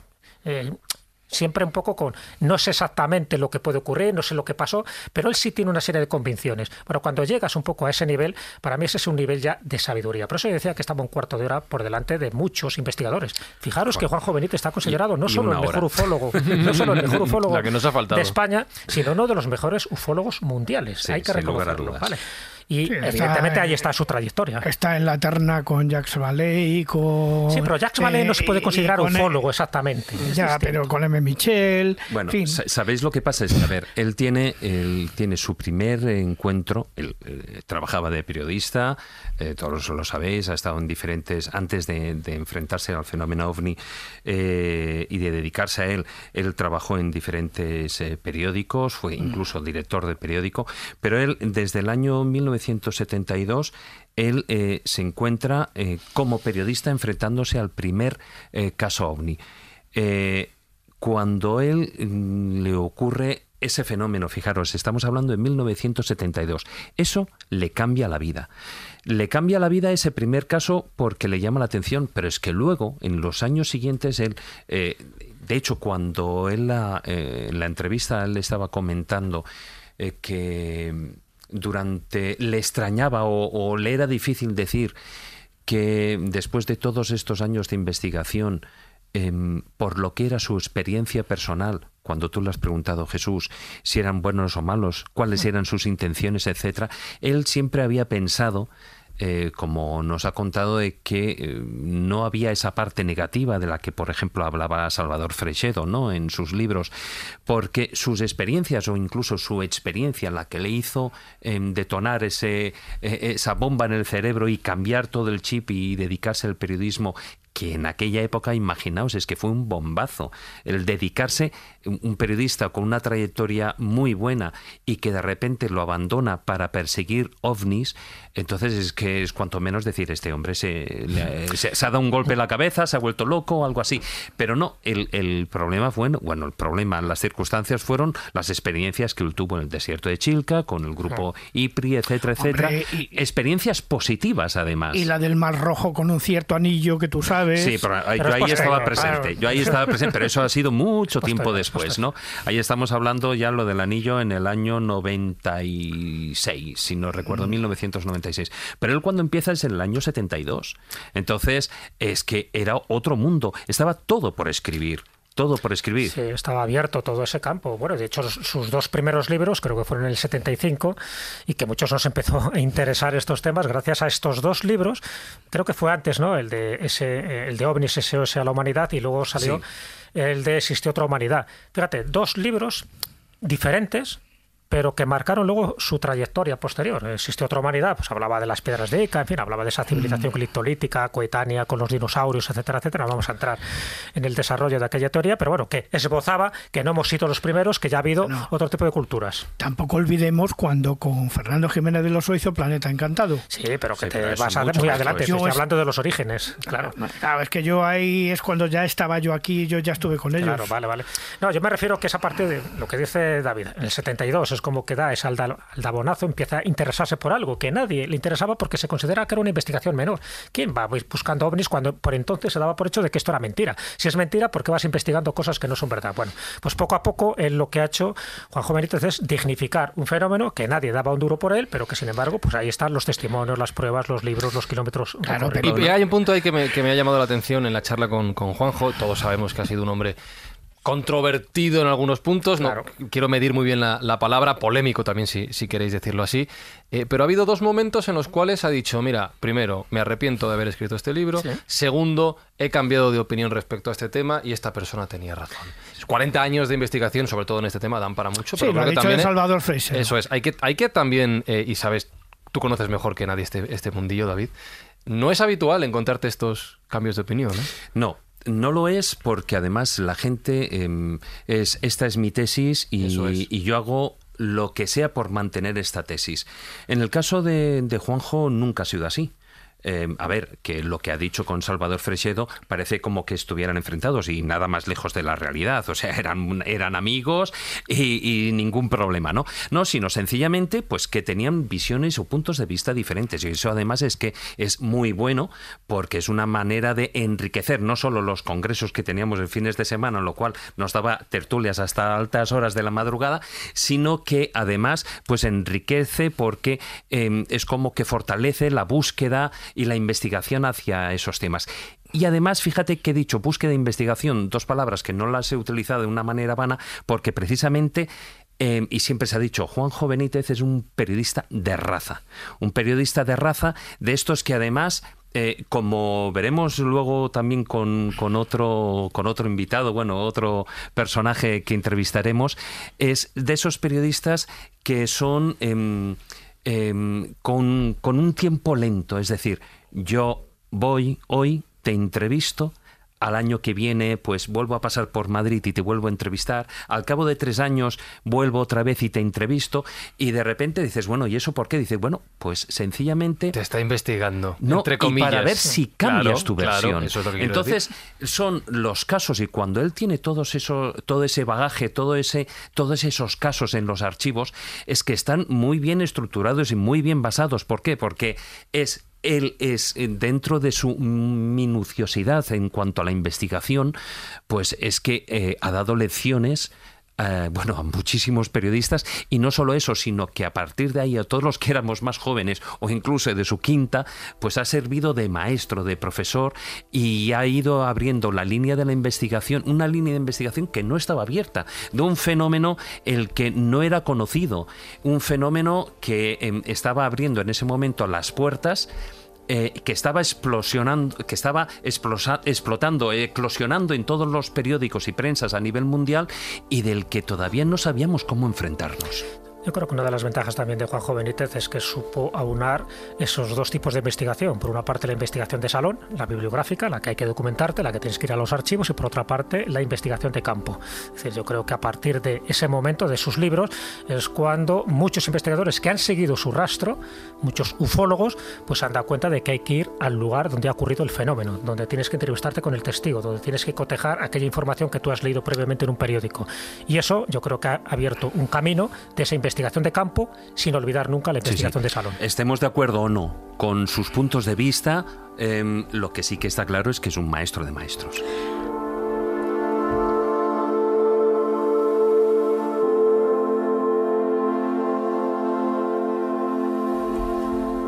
Como también se han quedado muchas opiniones en este ratito de comentarios que no queríamos dejar de hacer fuera de, de tiempo, escobuleros, Esperamos vuestros mensajes, vuestras opiniones sobre esta entrevista en facebook.com barra la escóbula de la brújula, en twitter arroba escobuleros y también en nuestro correo electrónico contacto arroba laescóbula.com.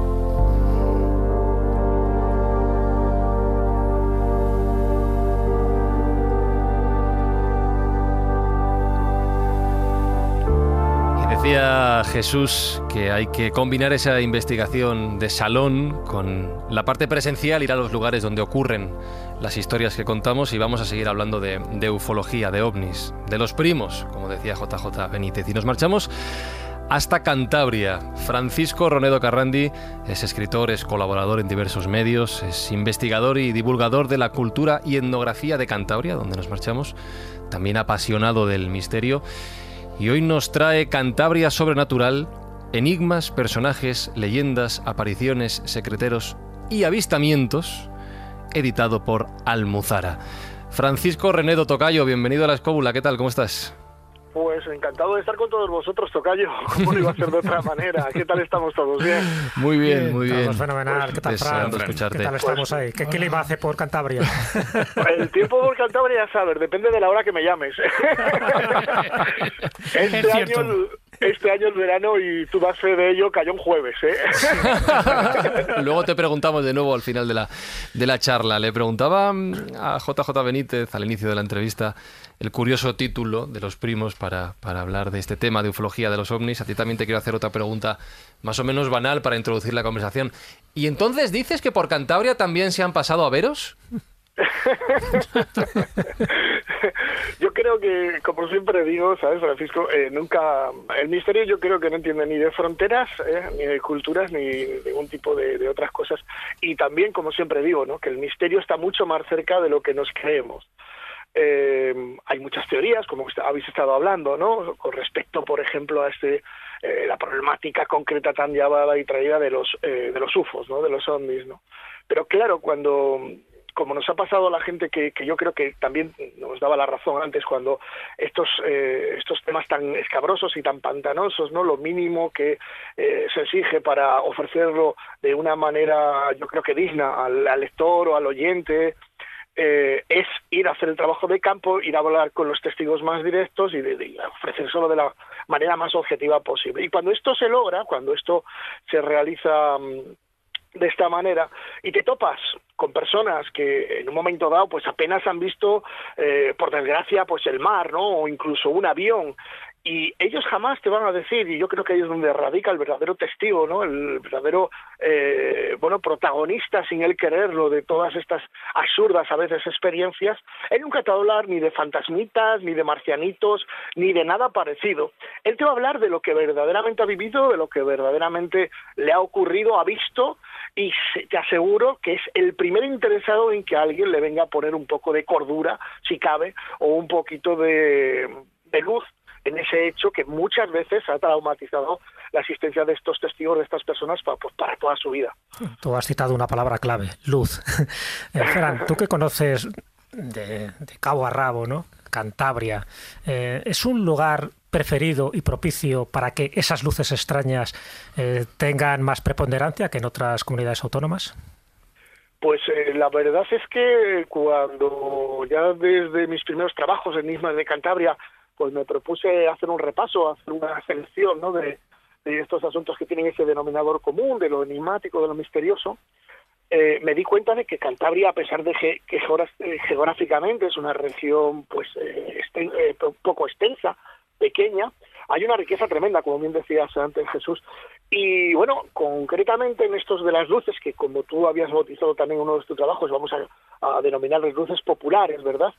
eh, bueno, pues existen varios emplazamientos. En el último libro, en Cantabria Sobrenatural, tocamos, por ejemplo, la, la, la, la apasionante y la tremenda experiencia de dos testigos que además no tenían nada que ver entre sí y de lo que ya ocurrió en el legendario, además, Monte Temuda. Además, siempre escenarios que, que, bueno, eh, son tildados ya con anterioridad por nuestros ancestros, pues de mágicos, ¿no? De, legendarios y, y de especiales, por decirlo de alguna manera. Y anteriormente, en lo que era Cantabria, eh, Enigmas de Cantabria o Guía de la Cantabria Mágica, hablábamos también de unas luces tremendas, Jesús y compañía, me refiero, que eh, eh, una naturaleza extraña, pero coincidente con lo que estamos analizando, y que eh, deambulaban por la zona del Monte Sarracín, por un lugar que, mira, eh, aquí en, en, un momento dado, cuando estos, este tipo de fenomenología aparece, parece que son en lugares desangelados, ¿no? En paisajes que solitarios, que, que,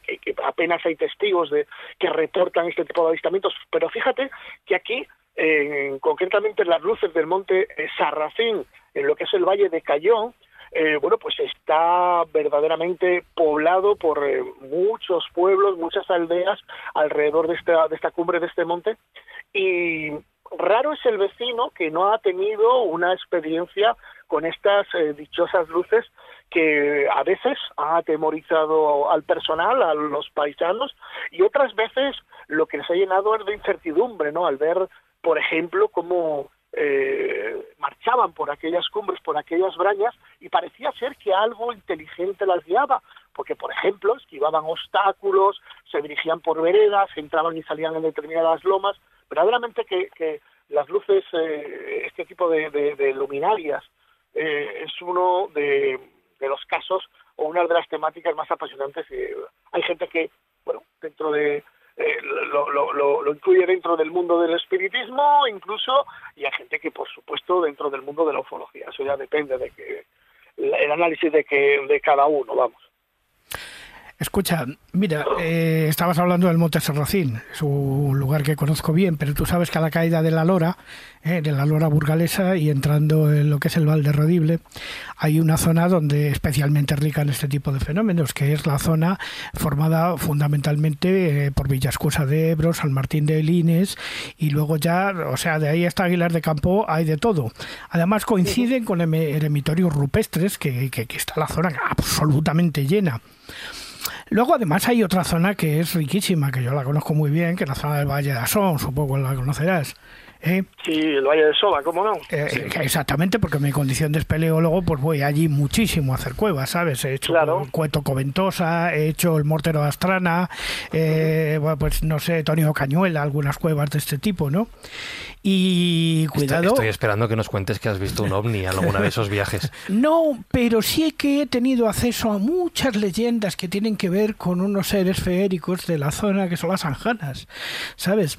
Eh, en concreto dicen que, que la colada del valle del de río Asón, donde nace el río Asón, que es una cascada formidable, uno de esos sitios que jamás se olvidan una vez que se han visto, eh, tiene una leyenda, una leyenda muy curiosa, ¿no? Sobre, sobre una anjana que queda dormida y que su cabello se transforma en el agua de la corriente del Asón. La reconoces un poco la leyenda, ¿no? Sí, sí, por supuesto, sí, claro. pero eh, claro, me estás hablando, y con todos los respetos, de lo que son eh, la propaganda turística, pues más que más eh, yeah. más ha trascendido la opinión pública, ¿no? Al sector turista. Pero eh, si rascas un poquito en lo que son la etnografía, el costumbrismo de estas regiones, que por cierto, has nombrado dos regiones, dos de las regiones más remotas de Cantabria, ¿no? Tanto Valderredible como Soba, y que son ricas en leyendas, como te digo, y sobre todo en brujas. En brujería no tenemos que olvidar que Valderredible, las brujas de San Martín de Lines, las brujas de Quintanilla de An, bueno, en cada pueblo tenemos una... De Precillas eh, de Bricia también. Precillas de Bricia, exacto. Pero eh, vamos, que en cada pueblo tenemos que, eh, que analizar casi una historia ¿eh? Eh, al respecto. Claro, la interpretación de este tipo de fenómenos eh, depende de la cultura, depende de la sociología del hmm. momento, depende de todo, no, pues eh, lo que decía antes, ¿no?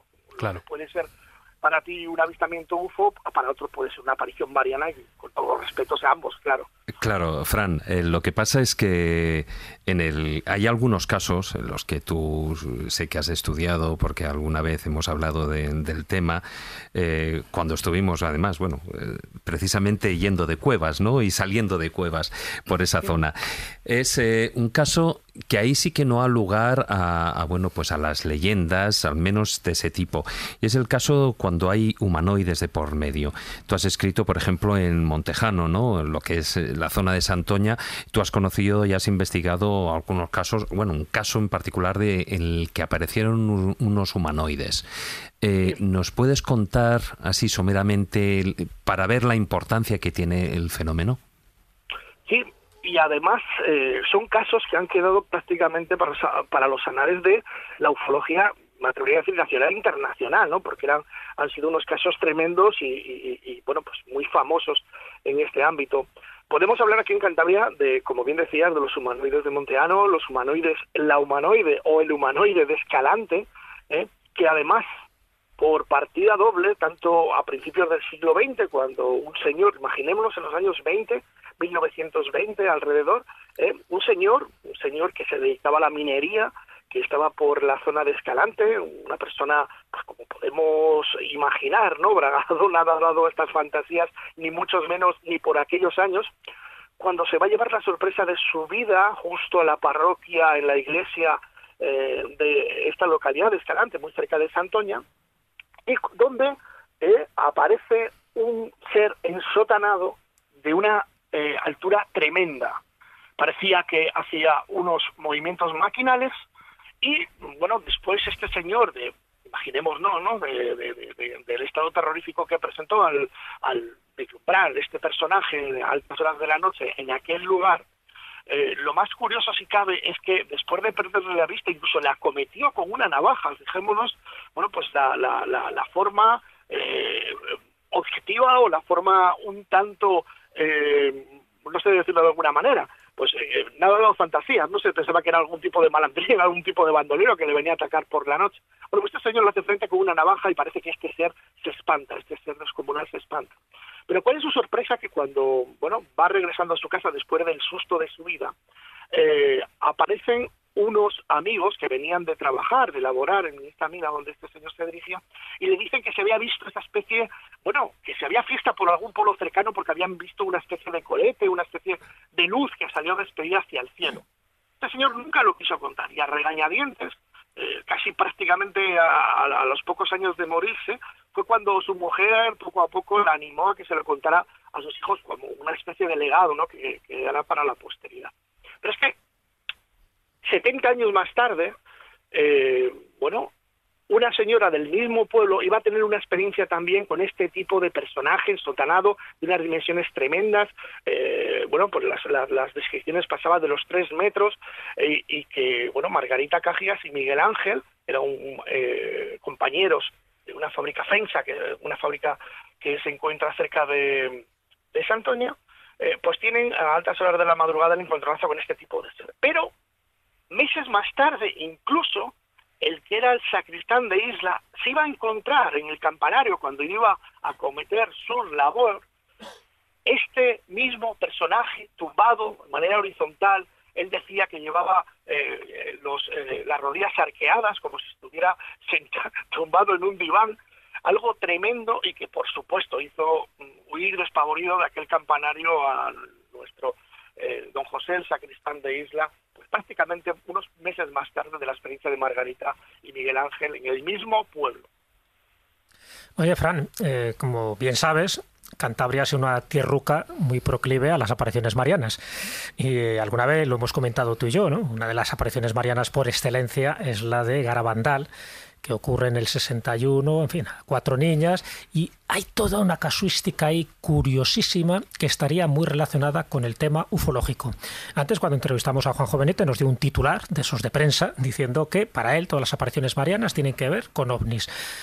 ¿Cuál es tu interpretación de, en concreto, de esa aparición mariana? De hecho, tienes un libro que se llama así, Apariciones Marianas y OVNIs, tienes otro libro que se llama El enigma de Garabandal, pero ¿tú asociarías las apariciones marianas, en concreto la de Garabandal, con el fenómeno ovni?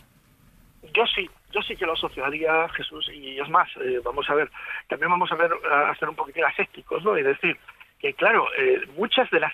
Hay, en, un primer momento también hay que diferenciar lo que es una aparición eh, mariana y lo que es un hallazgo de algún tipo de estatuilla, de algún tipo pues de, de, de, de relieve, ¿no? Que bueno, pues ya sabe, a lo largo de la historia, durante diversos eh, periodos, cuando se intentaba proteger este tipo eh, de, objetos sacros, ¿no? pues al cabo del tiempo aparecían de manera fortuita y para muchos de los habitantes del lugar, muchos de los habitantes, muchos de los paisanos, aquello ya representaba un milagro. Pero nosotros vamos a ceñirnos a lo que es una aparición mariana de tipo de eh, descripción de ciertas luminarias, ciertos objetos que vienen por el cielo, ciertas presencias que aparecen después de una suerte de relámpago, una suerte de estallido que muchas veces es confundido por un trueno y que a raíz de ahí eh, bueno, pues las connotaciones que toman son totalmente religiosas, sobre todo en lugares, como antes decía, con una sociología, pues con una idiosincrasia bastante religiosa, ¿no? con una religión bastante arraigada, como es el caso, por ejemplo, de Garabandal en aquellos eh, principios de los años 60 del siglo pasado, donde, bueno, estamos hablando de la Cantabria profunda y donde la religión estaba en todas partes y en cada una de las tareas cotidianas de esos eh, vecinos, ¿verdad? Yo creo que, claro, está muy bien traída ahora la, la frase dichosa esta de que cualquier tecnología eh, desconocida será tomada como magia, ¿no? En este caso, Arthur, como, de Calar, claro. sí, es verdad. Como dioses, ¿no? En Francisco, este caso, ¿no? Francisco, ¿qué vio realmente Conchita? Cuéntanoslo, según tú. Anda, eso se tendría que así, así de entrada. Ha descartado a las otras tres niñas. Termina con todo, vamos. Hombre, la Conchita. principal. Es, que es su favorita, sí, sí, Conchita pues González. La, claro, claro, pero fíjate tú, Conchita, fíjate lo que. Uno de los mayores milagros de Garabandal, que es, bueno, yo me tomé casi 10 años ¿no? analizando este, este caso, me apasionó muchas veces tenía que dejarlo por temporadas casi por por por, eh, por higiene mental, ¿sabes? Porque me llegaba a obsesionar de tal manera que verdaderamente allí el misterio es lo que le ocurrió a aquellas cuatro niñas y que hasta el día de hoy, bueno, pues nadie ha podido nadie ha podido pues explicarlo, ¿no? Pero pobre Conchita, yo creo que uno de los milagros es que ninguna de esas chicas eh, presentara al cabo de los años alguna tara mental después de toda la presión que se llevó a cabo.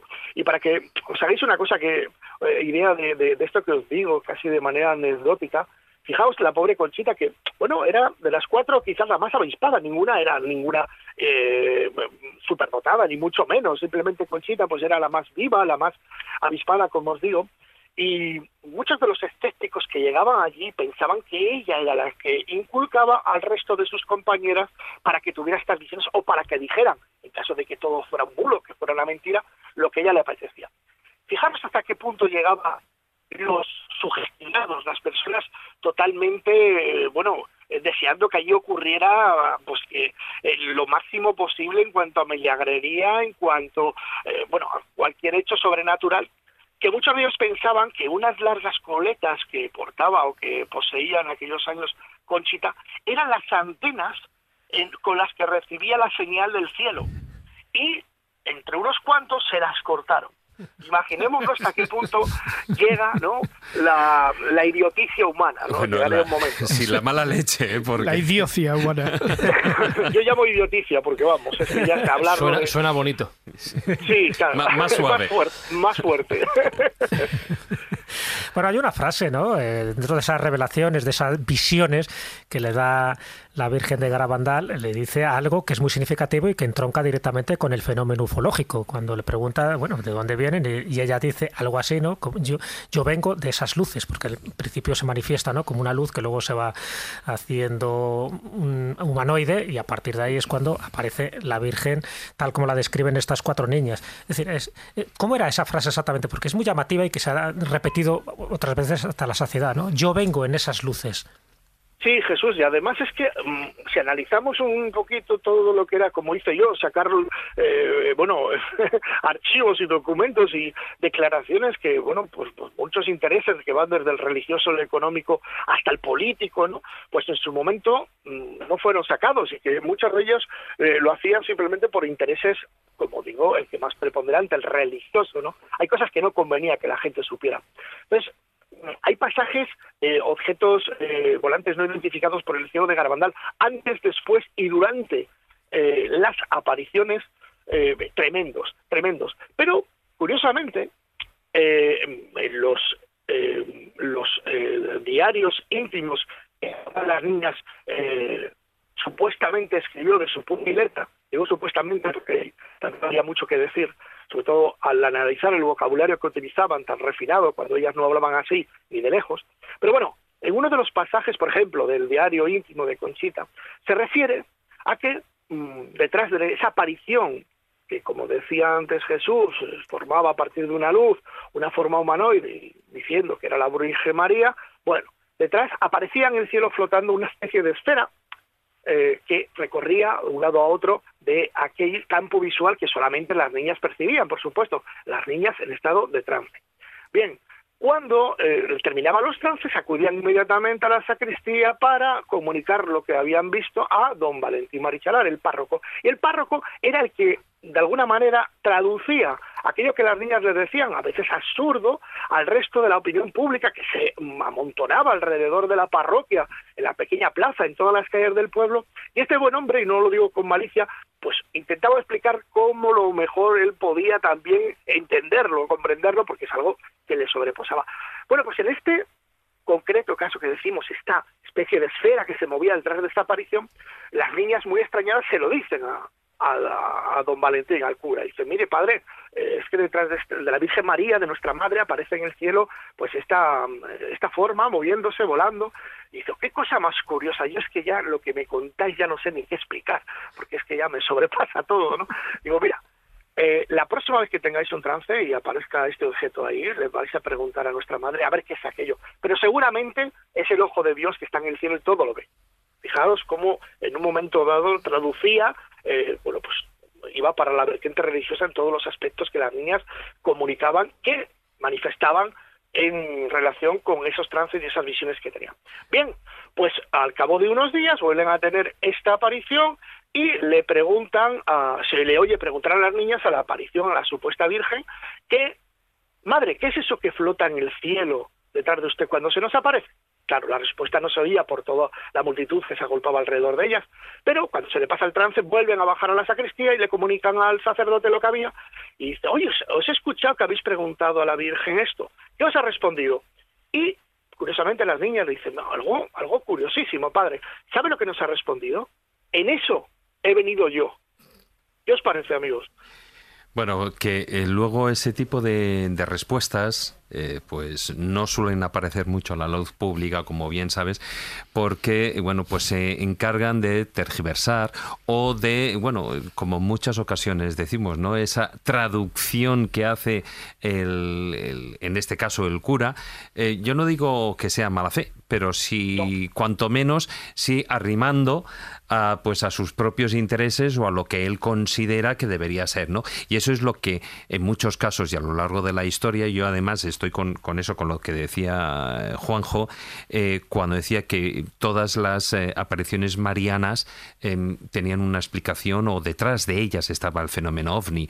Es que, claro, mm, ¿cómo van a explicar pues em, del, del siglo XVI, XVII, XVIII, XIX, es decir, cuando la Iglesia está detrás de todo esto, o incluso, por supuesto, todas las apariciones en el siglo XX, que ha habido eh, apariciones marianas, me estoy refiriendo, pues ¿cómo las puedes explicar si no es a través de eh, sobre todo cuando está mediatizado por la propia Iglesia, ¿no? Pues evidentemente eh, todos recordamos, por ejemplo, algunos de los dibujos que hicieron según las explicaciones de los niños y no dejaba de ser, yo recuerdo uno de los dibujos que, que era prácticamente el hombre de Michelin, el, hombre Michelin con una capa, etcétera, etcétera. Claro, mm, de eso a lo que luego... Pero eso era eh, Fátima. En, el caso de Fátima, ¿no? Pero te pongo como ejemplo eh, de lo que fue ese caso a lo que luego la visión que se nos ofreció del ser que vieron, pues media un abismo. Ese abismo que es la iglesia. Exacto. Oye, una cosilla también, porque me llama la atención, y además que vi mucha relación y mucho paralelismo entre las apariciones de Medjugorje. Medjugorje ocurrió en, 1981, la de Garabandal en 1961, 20 años justo, y en los mensajes que se dan hay tres que coinciden y que supuestamente no han llegado, ¿no? Estoy hablando de un aviso, de un milagro y de un castigo. Tanto en Medjugorje como en Garabandal coinciden. Y el milagro el caso de Garabandal dice que va a ser una señal permanente que se va a estar en los pinos, ¿no? en la zona donde aparece, donde apareció esta entidad luminosa, era, está llena de pinos. Entonces dice que esa señal permanente serán los pinos. En el caso de Medjugorje, pues una señal que todo el mundo va a percibir, pero que no se puede tocar. Y en el caso sería en Bosnia-Herzegovina. Desde tu punto de vista, ese aviso, ese milagro y ese castigo que supuestamente va a llegar, tiene que ver con algún tipo de, eh, bueno, pues de catástrofe de estas que se anuncian y que puede originar un cambio en la mentalidad de, la humanidad? Bueno, Jesús, yo ante todo me gustaría mm, decir una cosa, ¿no? Em, yo creo que en concreto con respecto a, las eh, supuestas apariciones de Garabandal tenemos que hablar eh, en concreto y por extensión al resto, a la mayoría de, de apariciones de tipo mariano. Siempre tenemos que hablar de la génesis de cada caso, ¿no? De cómo se fraguó. Yo siempre en Garabandal hablo de tres Garabandales. En un primer lugar está el Garabandal objetivo, lo que verdaderamente se desconoce que le ocurrió a aquellas niñas, a cuatro, cuatro niñas que entraban en esa especie de trance. Mirad que yo siempre hablo de trance, no hablo de éxtasis, ¿no? Éxtasis me parece que ya es ponerse notas preliminares para algo espiritual. Yo me gusta ser un poco escéptico y hablar de trances. Bien. ¿Qué les ocurrió para que entraran en esa especie de trance? un estado catatónico, un estado totalmente, eh, bueno, de anestesia total, eh, totalmente ajenas a los estímulos externos y que decía ver a diversos tipos de personajes que inmediatamente las autoridades religiosas de la época pues relacionaban con la iglesia, como iba a ser de otra manera, judeocristiana.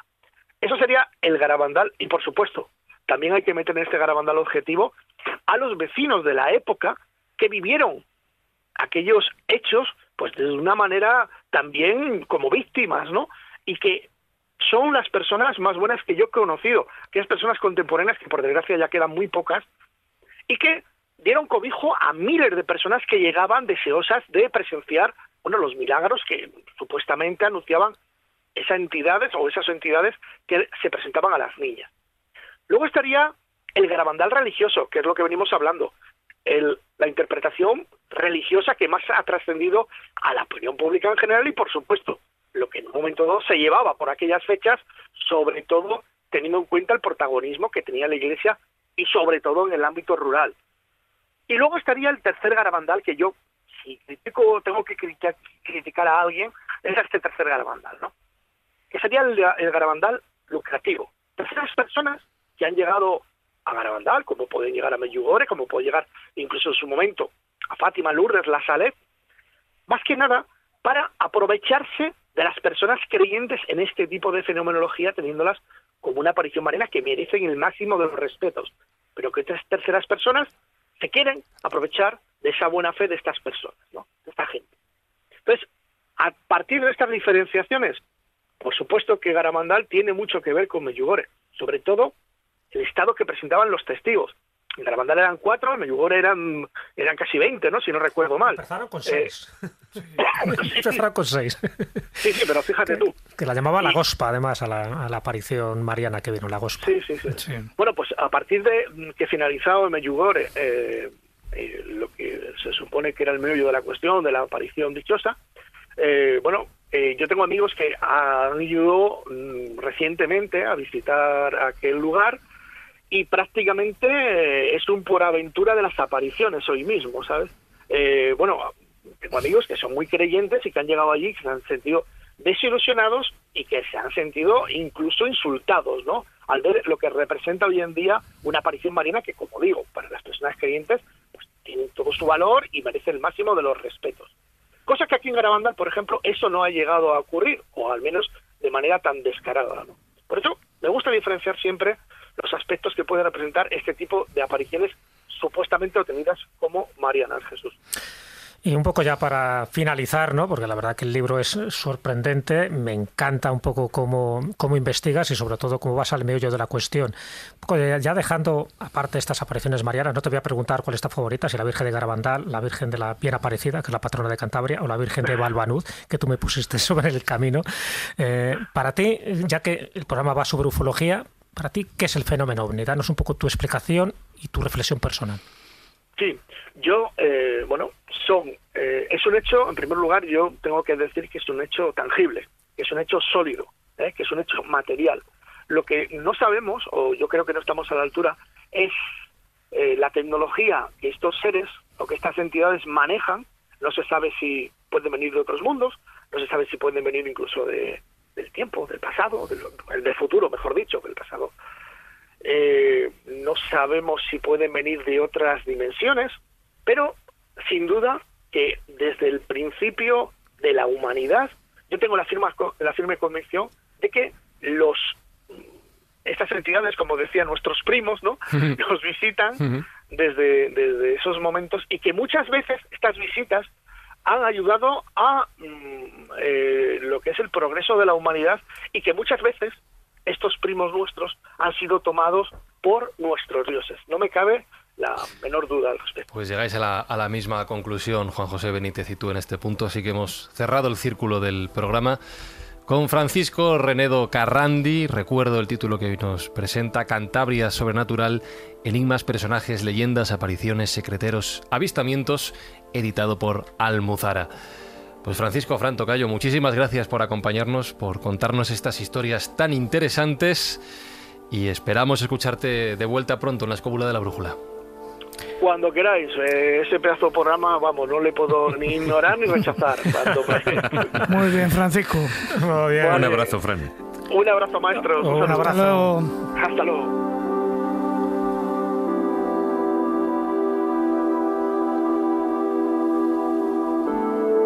Tenemos, como siempre, por cierto, Extróbula. La tenéis disponible en canal de iVox de la Escóbula de la Brújula a partir de 1,49 euros al mes para escuchar todos los contenidos extra del programa. Y esta semana ese contenido extra nos va a llevar a Rusia, a la antigua Unión Soviética, mejor dicho, a Voronezh. ¿Voronezh o Voronezh? ¿Cómo? Voronezh. Voronezh. Voronezh. A, saber cómo es que mi ruso no es bueno.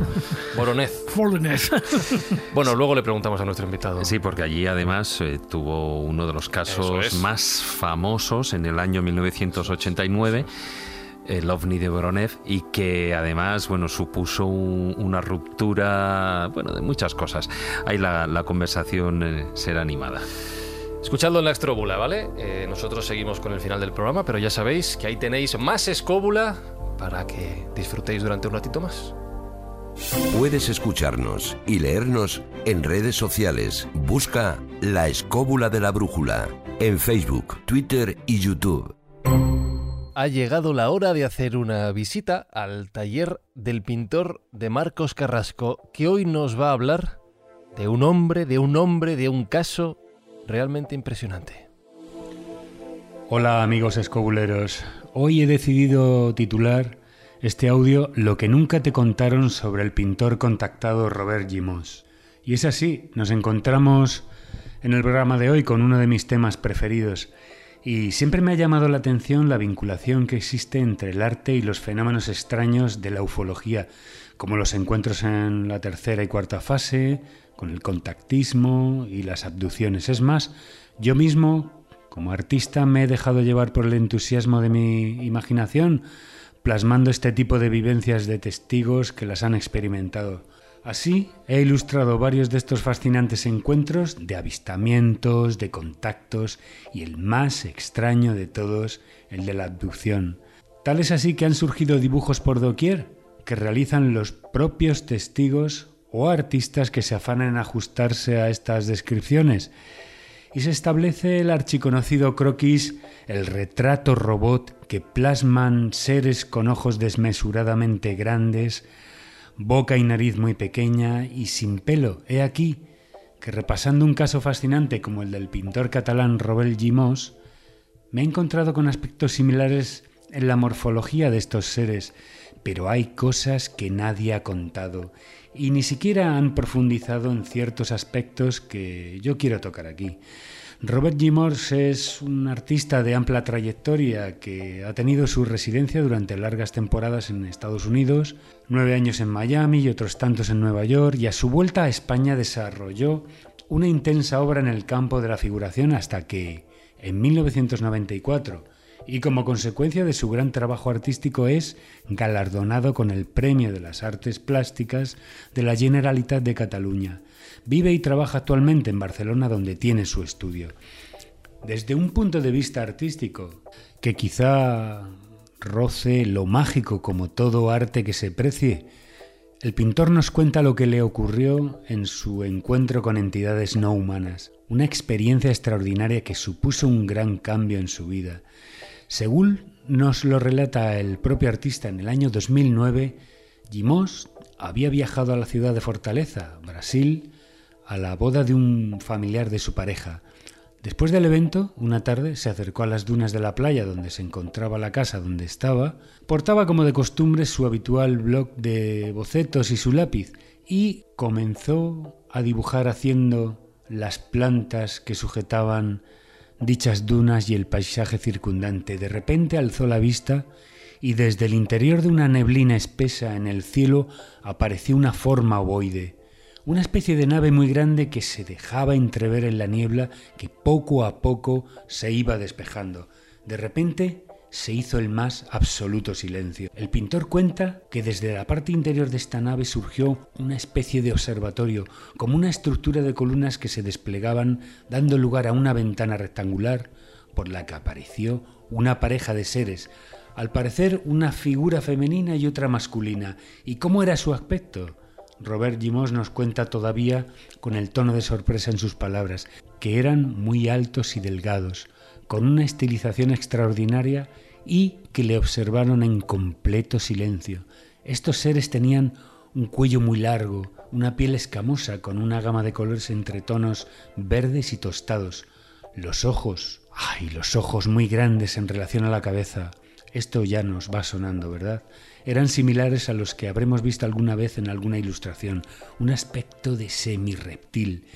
Sus cráneos tenían unas protuberancias que surcaban desde la parte delantera hasta la nuca, unas orejas pequeñas que Gimos compara diciendo que parecían champiñones rojas por dentro y negras por fuera.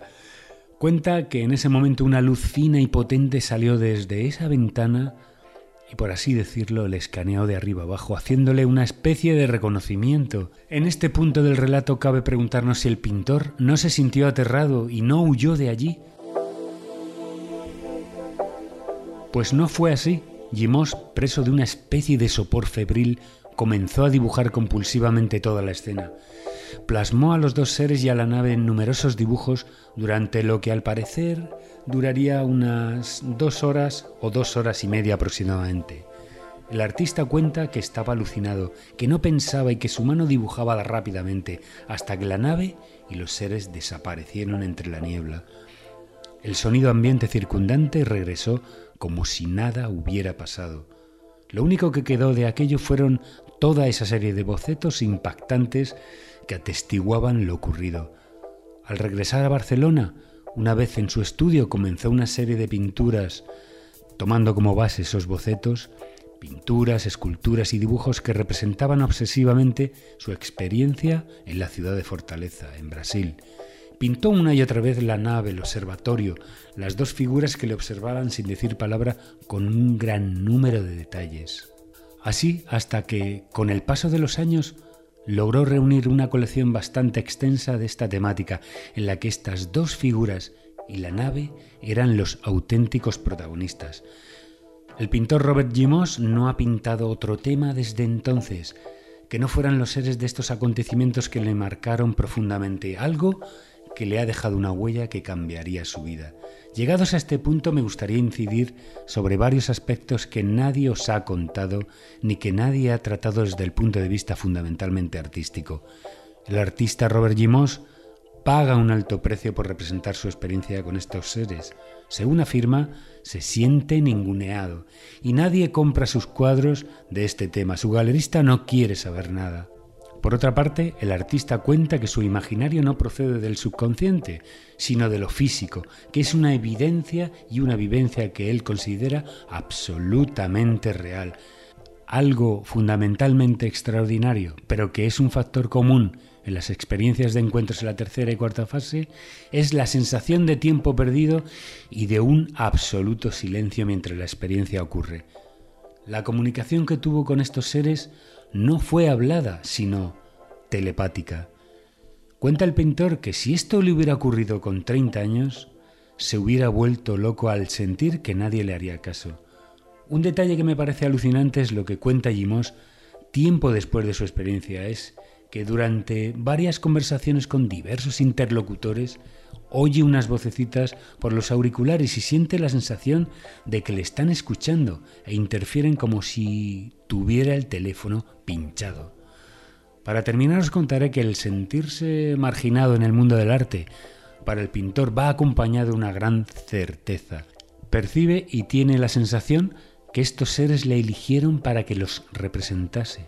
Supone que él sería capaz de hacerlo sin trauma alguno, ya que ellos no se dejan de ningún modo fotografiar. Es ciertamente la de este hombre una gran experiencia que le ha cambiado la vida, que le ha abocado a ser un artista insobornable y que ha pagado un, ese peaje de la incomprensión, un visionario y aún así, antes que nada, es un creador íntegro que cree en su mensaje. Si os pasáis por su página web, cuyo enlace os dejamos como de costumbre en nuestra página de Facebook, La Escóbula de la Brújula, veréis las espectaculares imágenes de la nave y estos seres pintados con unos colores vivos y llenos de misterio. Las pinturas y las esculturas hablan por sí sola. Juzgad por vosotros mismos. Hasta muy pronto, amigos oyentes.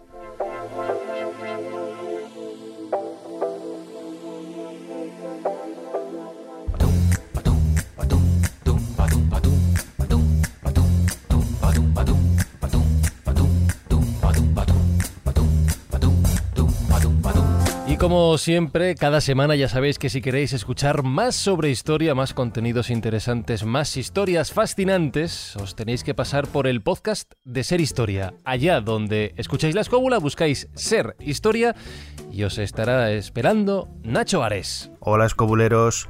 Como dice nuestro común director Jesús Callejo, al final del programa de esta semana de Ser Historia, todos los caminos conducen a Roma y también todos los caminos en Hispania conducen a Mérida.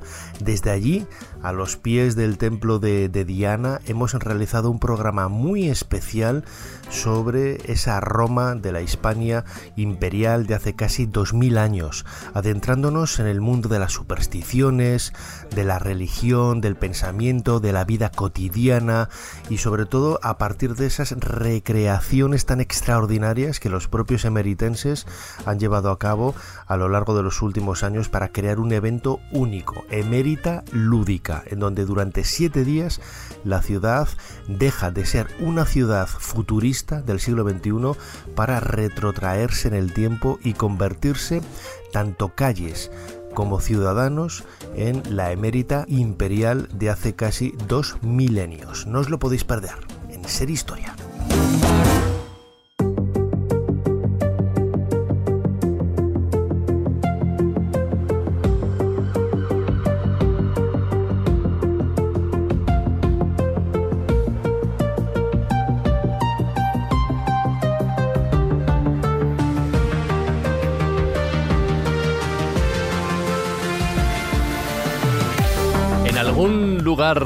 del no sabemos si infinito universo, en algún planeta, en algún momento de la historia que no conocemos, ¿tú crees Jesús que algún papá o mamá extraterrestre le habrá contado un cuento antes de dormir a un bebé extraterrestre? Y, con tres ojos. Ay Dios, qué miedo. ¿Crees que hay un Jesús Callejo contando historias más allá de de nuestras fronteras? Bueno, porque no, en un mundo paralelo todo puede ser, ¿no? Hay veces, ya sabes que hay toda una teoría especular Ahí, ahí, ahí. diciendo que en el fondo hay otro programa, otra escóbula con los mismos miembros, En pero este mismo momento, en, este en- mismo en otra momento, dimensión. Y posiblemente contando lo contrario de lo que estamos contando ahora. Pero bueno, por especular, que no, que eso es lo bueno que tienen eh, los mundos infinitos y esos senderos que se bifurcan infinitamente, ¿no? Como decía Jorge Luis Borges. Así que claro, que el, el cuento, sabes que es una forma de transmitir mensajes y además de transmitirlo de una forma amena. Y a los niños, si algo les arrulla, es que les cuenten cuentos. Y bueno, cuentos que tengan que ver con extraterrestres, ni te cuento. Nunca mejor dicho. Qué bonito. En el caso de que he elegido, bueno, Ujú. me he ido a un autor de ciencia ficción, algún autor que ya he traído a colación en alguna otra ocasión, que es Frederick Brown. Frederick Brown es, para mí es uno de los referentes de la ciencia ficción porque escribía relatos cortos, además de novelas, muchas de ellas se han Sí. hecho películas, escribía relatos cortos, muy breves, pero impactantes, de estos que dices, ah, te hace Fíjate, pensar. y a mí que me gustaba más el término de eh, eh, anticipación más que ciencia ficción. Sí, bueno, pero es que antes de que se llamara ciencia ficción se llamaba anticipación. Hay Sí, una sí, escóbula dedicada a ello, Sí, quiero recordarlo. sí, sí. va cambiando la terminología.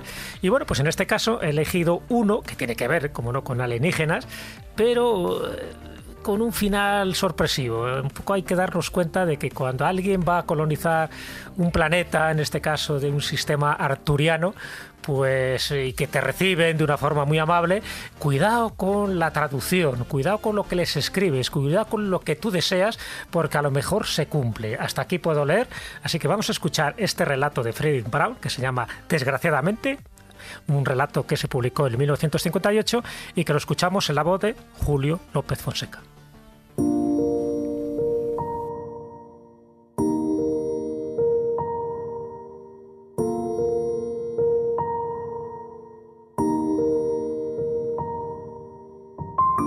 Ralph NC5 suspiró aliviado cuando tuvo a la vista el cuarto planeta de Arturo en el espacioscopio, exactamente en el lugar en el que el computador le había advertido que lo encontraría. Arturo IV era el único planeta habitable o inhabitable de su ruta y se encontraba a muy pocos años luz del más próximo sistema estelar. Necesitaba alimento. Las reservas de combustible y de agua eran las correctas, pero el departamento de Plutón había cometido un error al cargar comida. Y probablemente, de acuerdo con el manual espacial, los nativos eran amistosos. Le darían cualquier cosa que les pidiera. El manual resultaba poco claro en aquel punto. Volvió a releer la breve sección dedicada a los arturianos tan pronto como hubo dispuesto los mandos para el aterrizaje automático.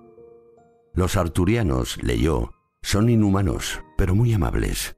Un piloto que aterrice en Arturo IV solo tendrá que pedir lo que quiere y ellos se lo entregarán gratuita, amablemente y sin pedir explicación alguna. La comunicación con ellos, sin embargo, debe hacerse mediante papel y lápiz, pues carecen de órganos vocales y auditivos. No obstante, leen y escriben inglés con cierta corrección. Ralph NC5 intentó decidir qué querría comer en primer lugar, después de dos días de completa abstinencia alimenticia, precedidos por cinco de alimentación racionada. Hacía una semana que descubrió el error de la carga de comida en las bodegas. Comidas, maravillosas comidas, pasaban unas tras otras por su mente.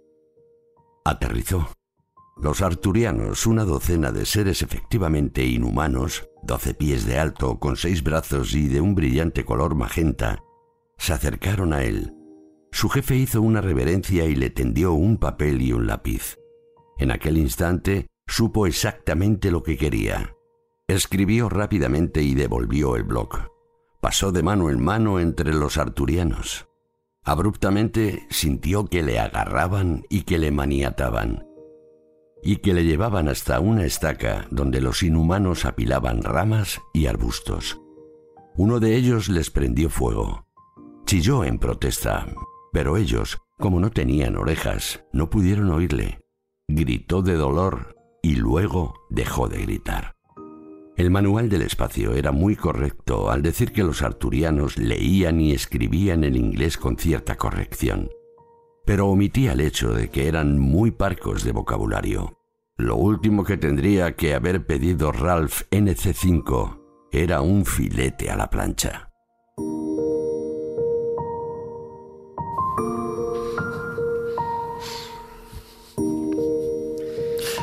¿Tú, te imaginas que esto pasase al revés, llegando los extraterrestres a la Tierra? Pues imagínate. eso es humor negro, ¿eh? Bueno, pues para que vean. Al final los arturianos... Yo no sé si es negro, chamuscado, churruscado... Se estaban, se estaban comportando amablemente. Quería un filete a la plancha, pues toma un filete a la plancha. Pero bueno, para que veas muchas veces los problemas de traducción, si alguna vez existe ese contacto con una civilización alienígena, cuidado con lo que decimos, que pueden interpretar otra cosa y a lo mejor nos fulminan en el acto. Pues yo lo que haría si llegasen a Escobulandia es hacer lo que vamos a hacer ahora, invitarles a venir con nosotros, nunca mejor dicho en el programa de hoy, al OVNI.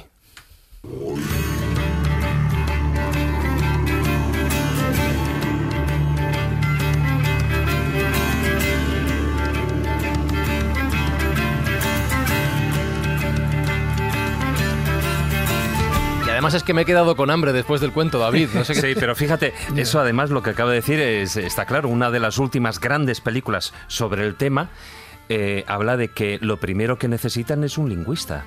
Por algo será, ¿eh? Precisamente. ¿En el ovni también? No, no ahí se entiende el lenguaje universal. Oye, ¿cómo será cerveza en, en extraterrestre? Cerveza, ¿Esa película era La Llegada? La Llegada, La Llegada.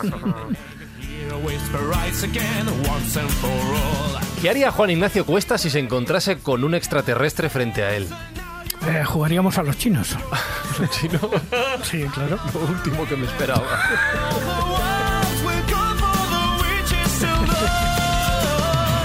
¿Tú serías capaz de entenderte con ellos, Jesús Callejo?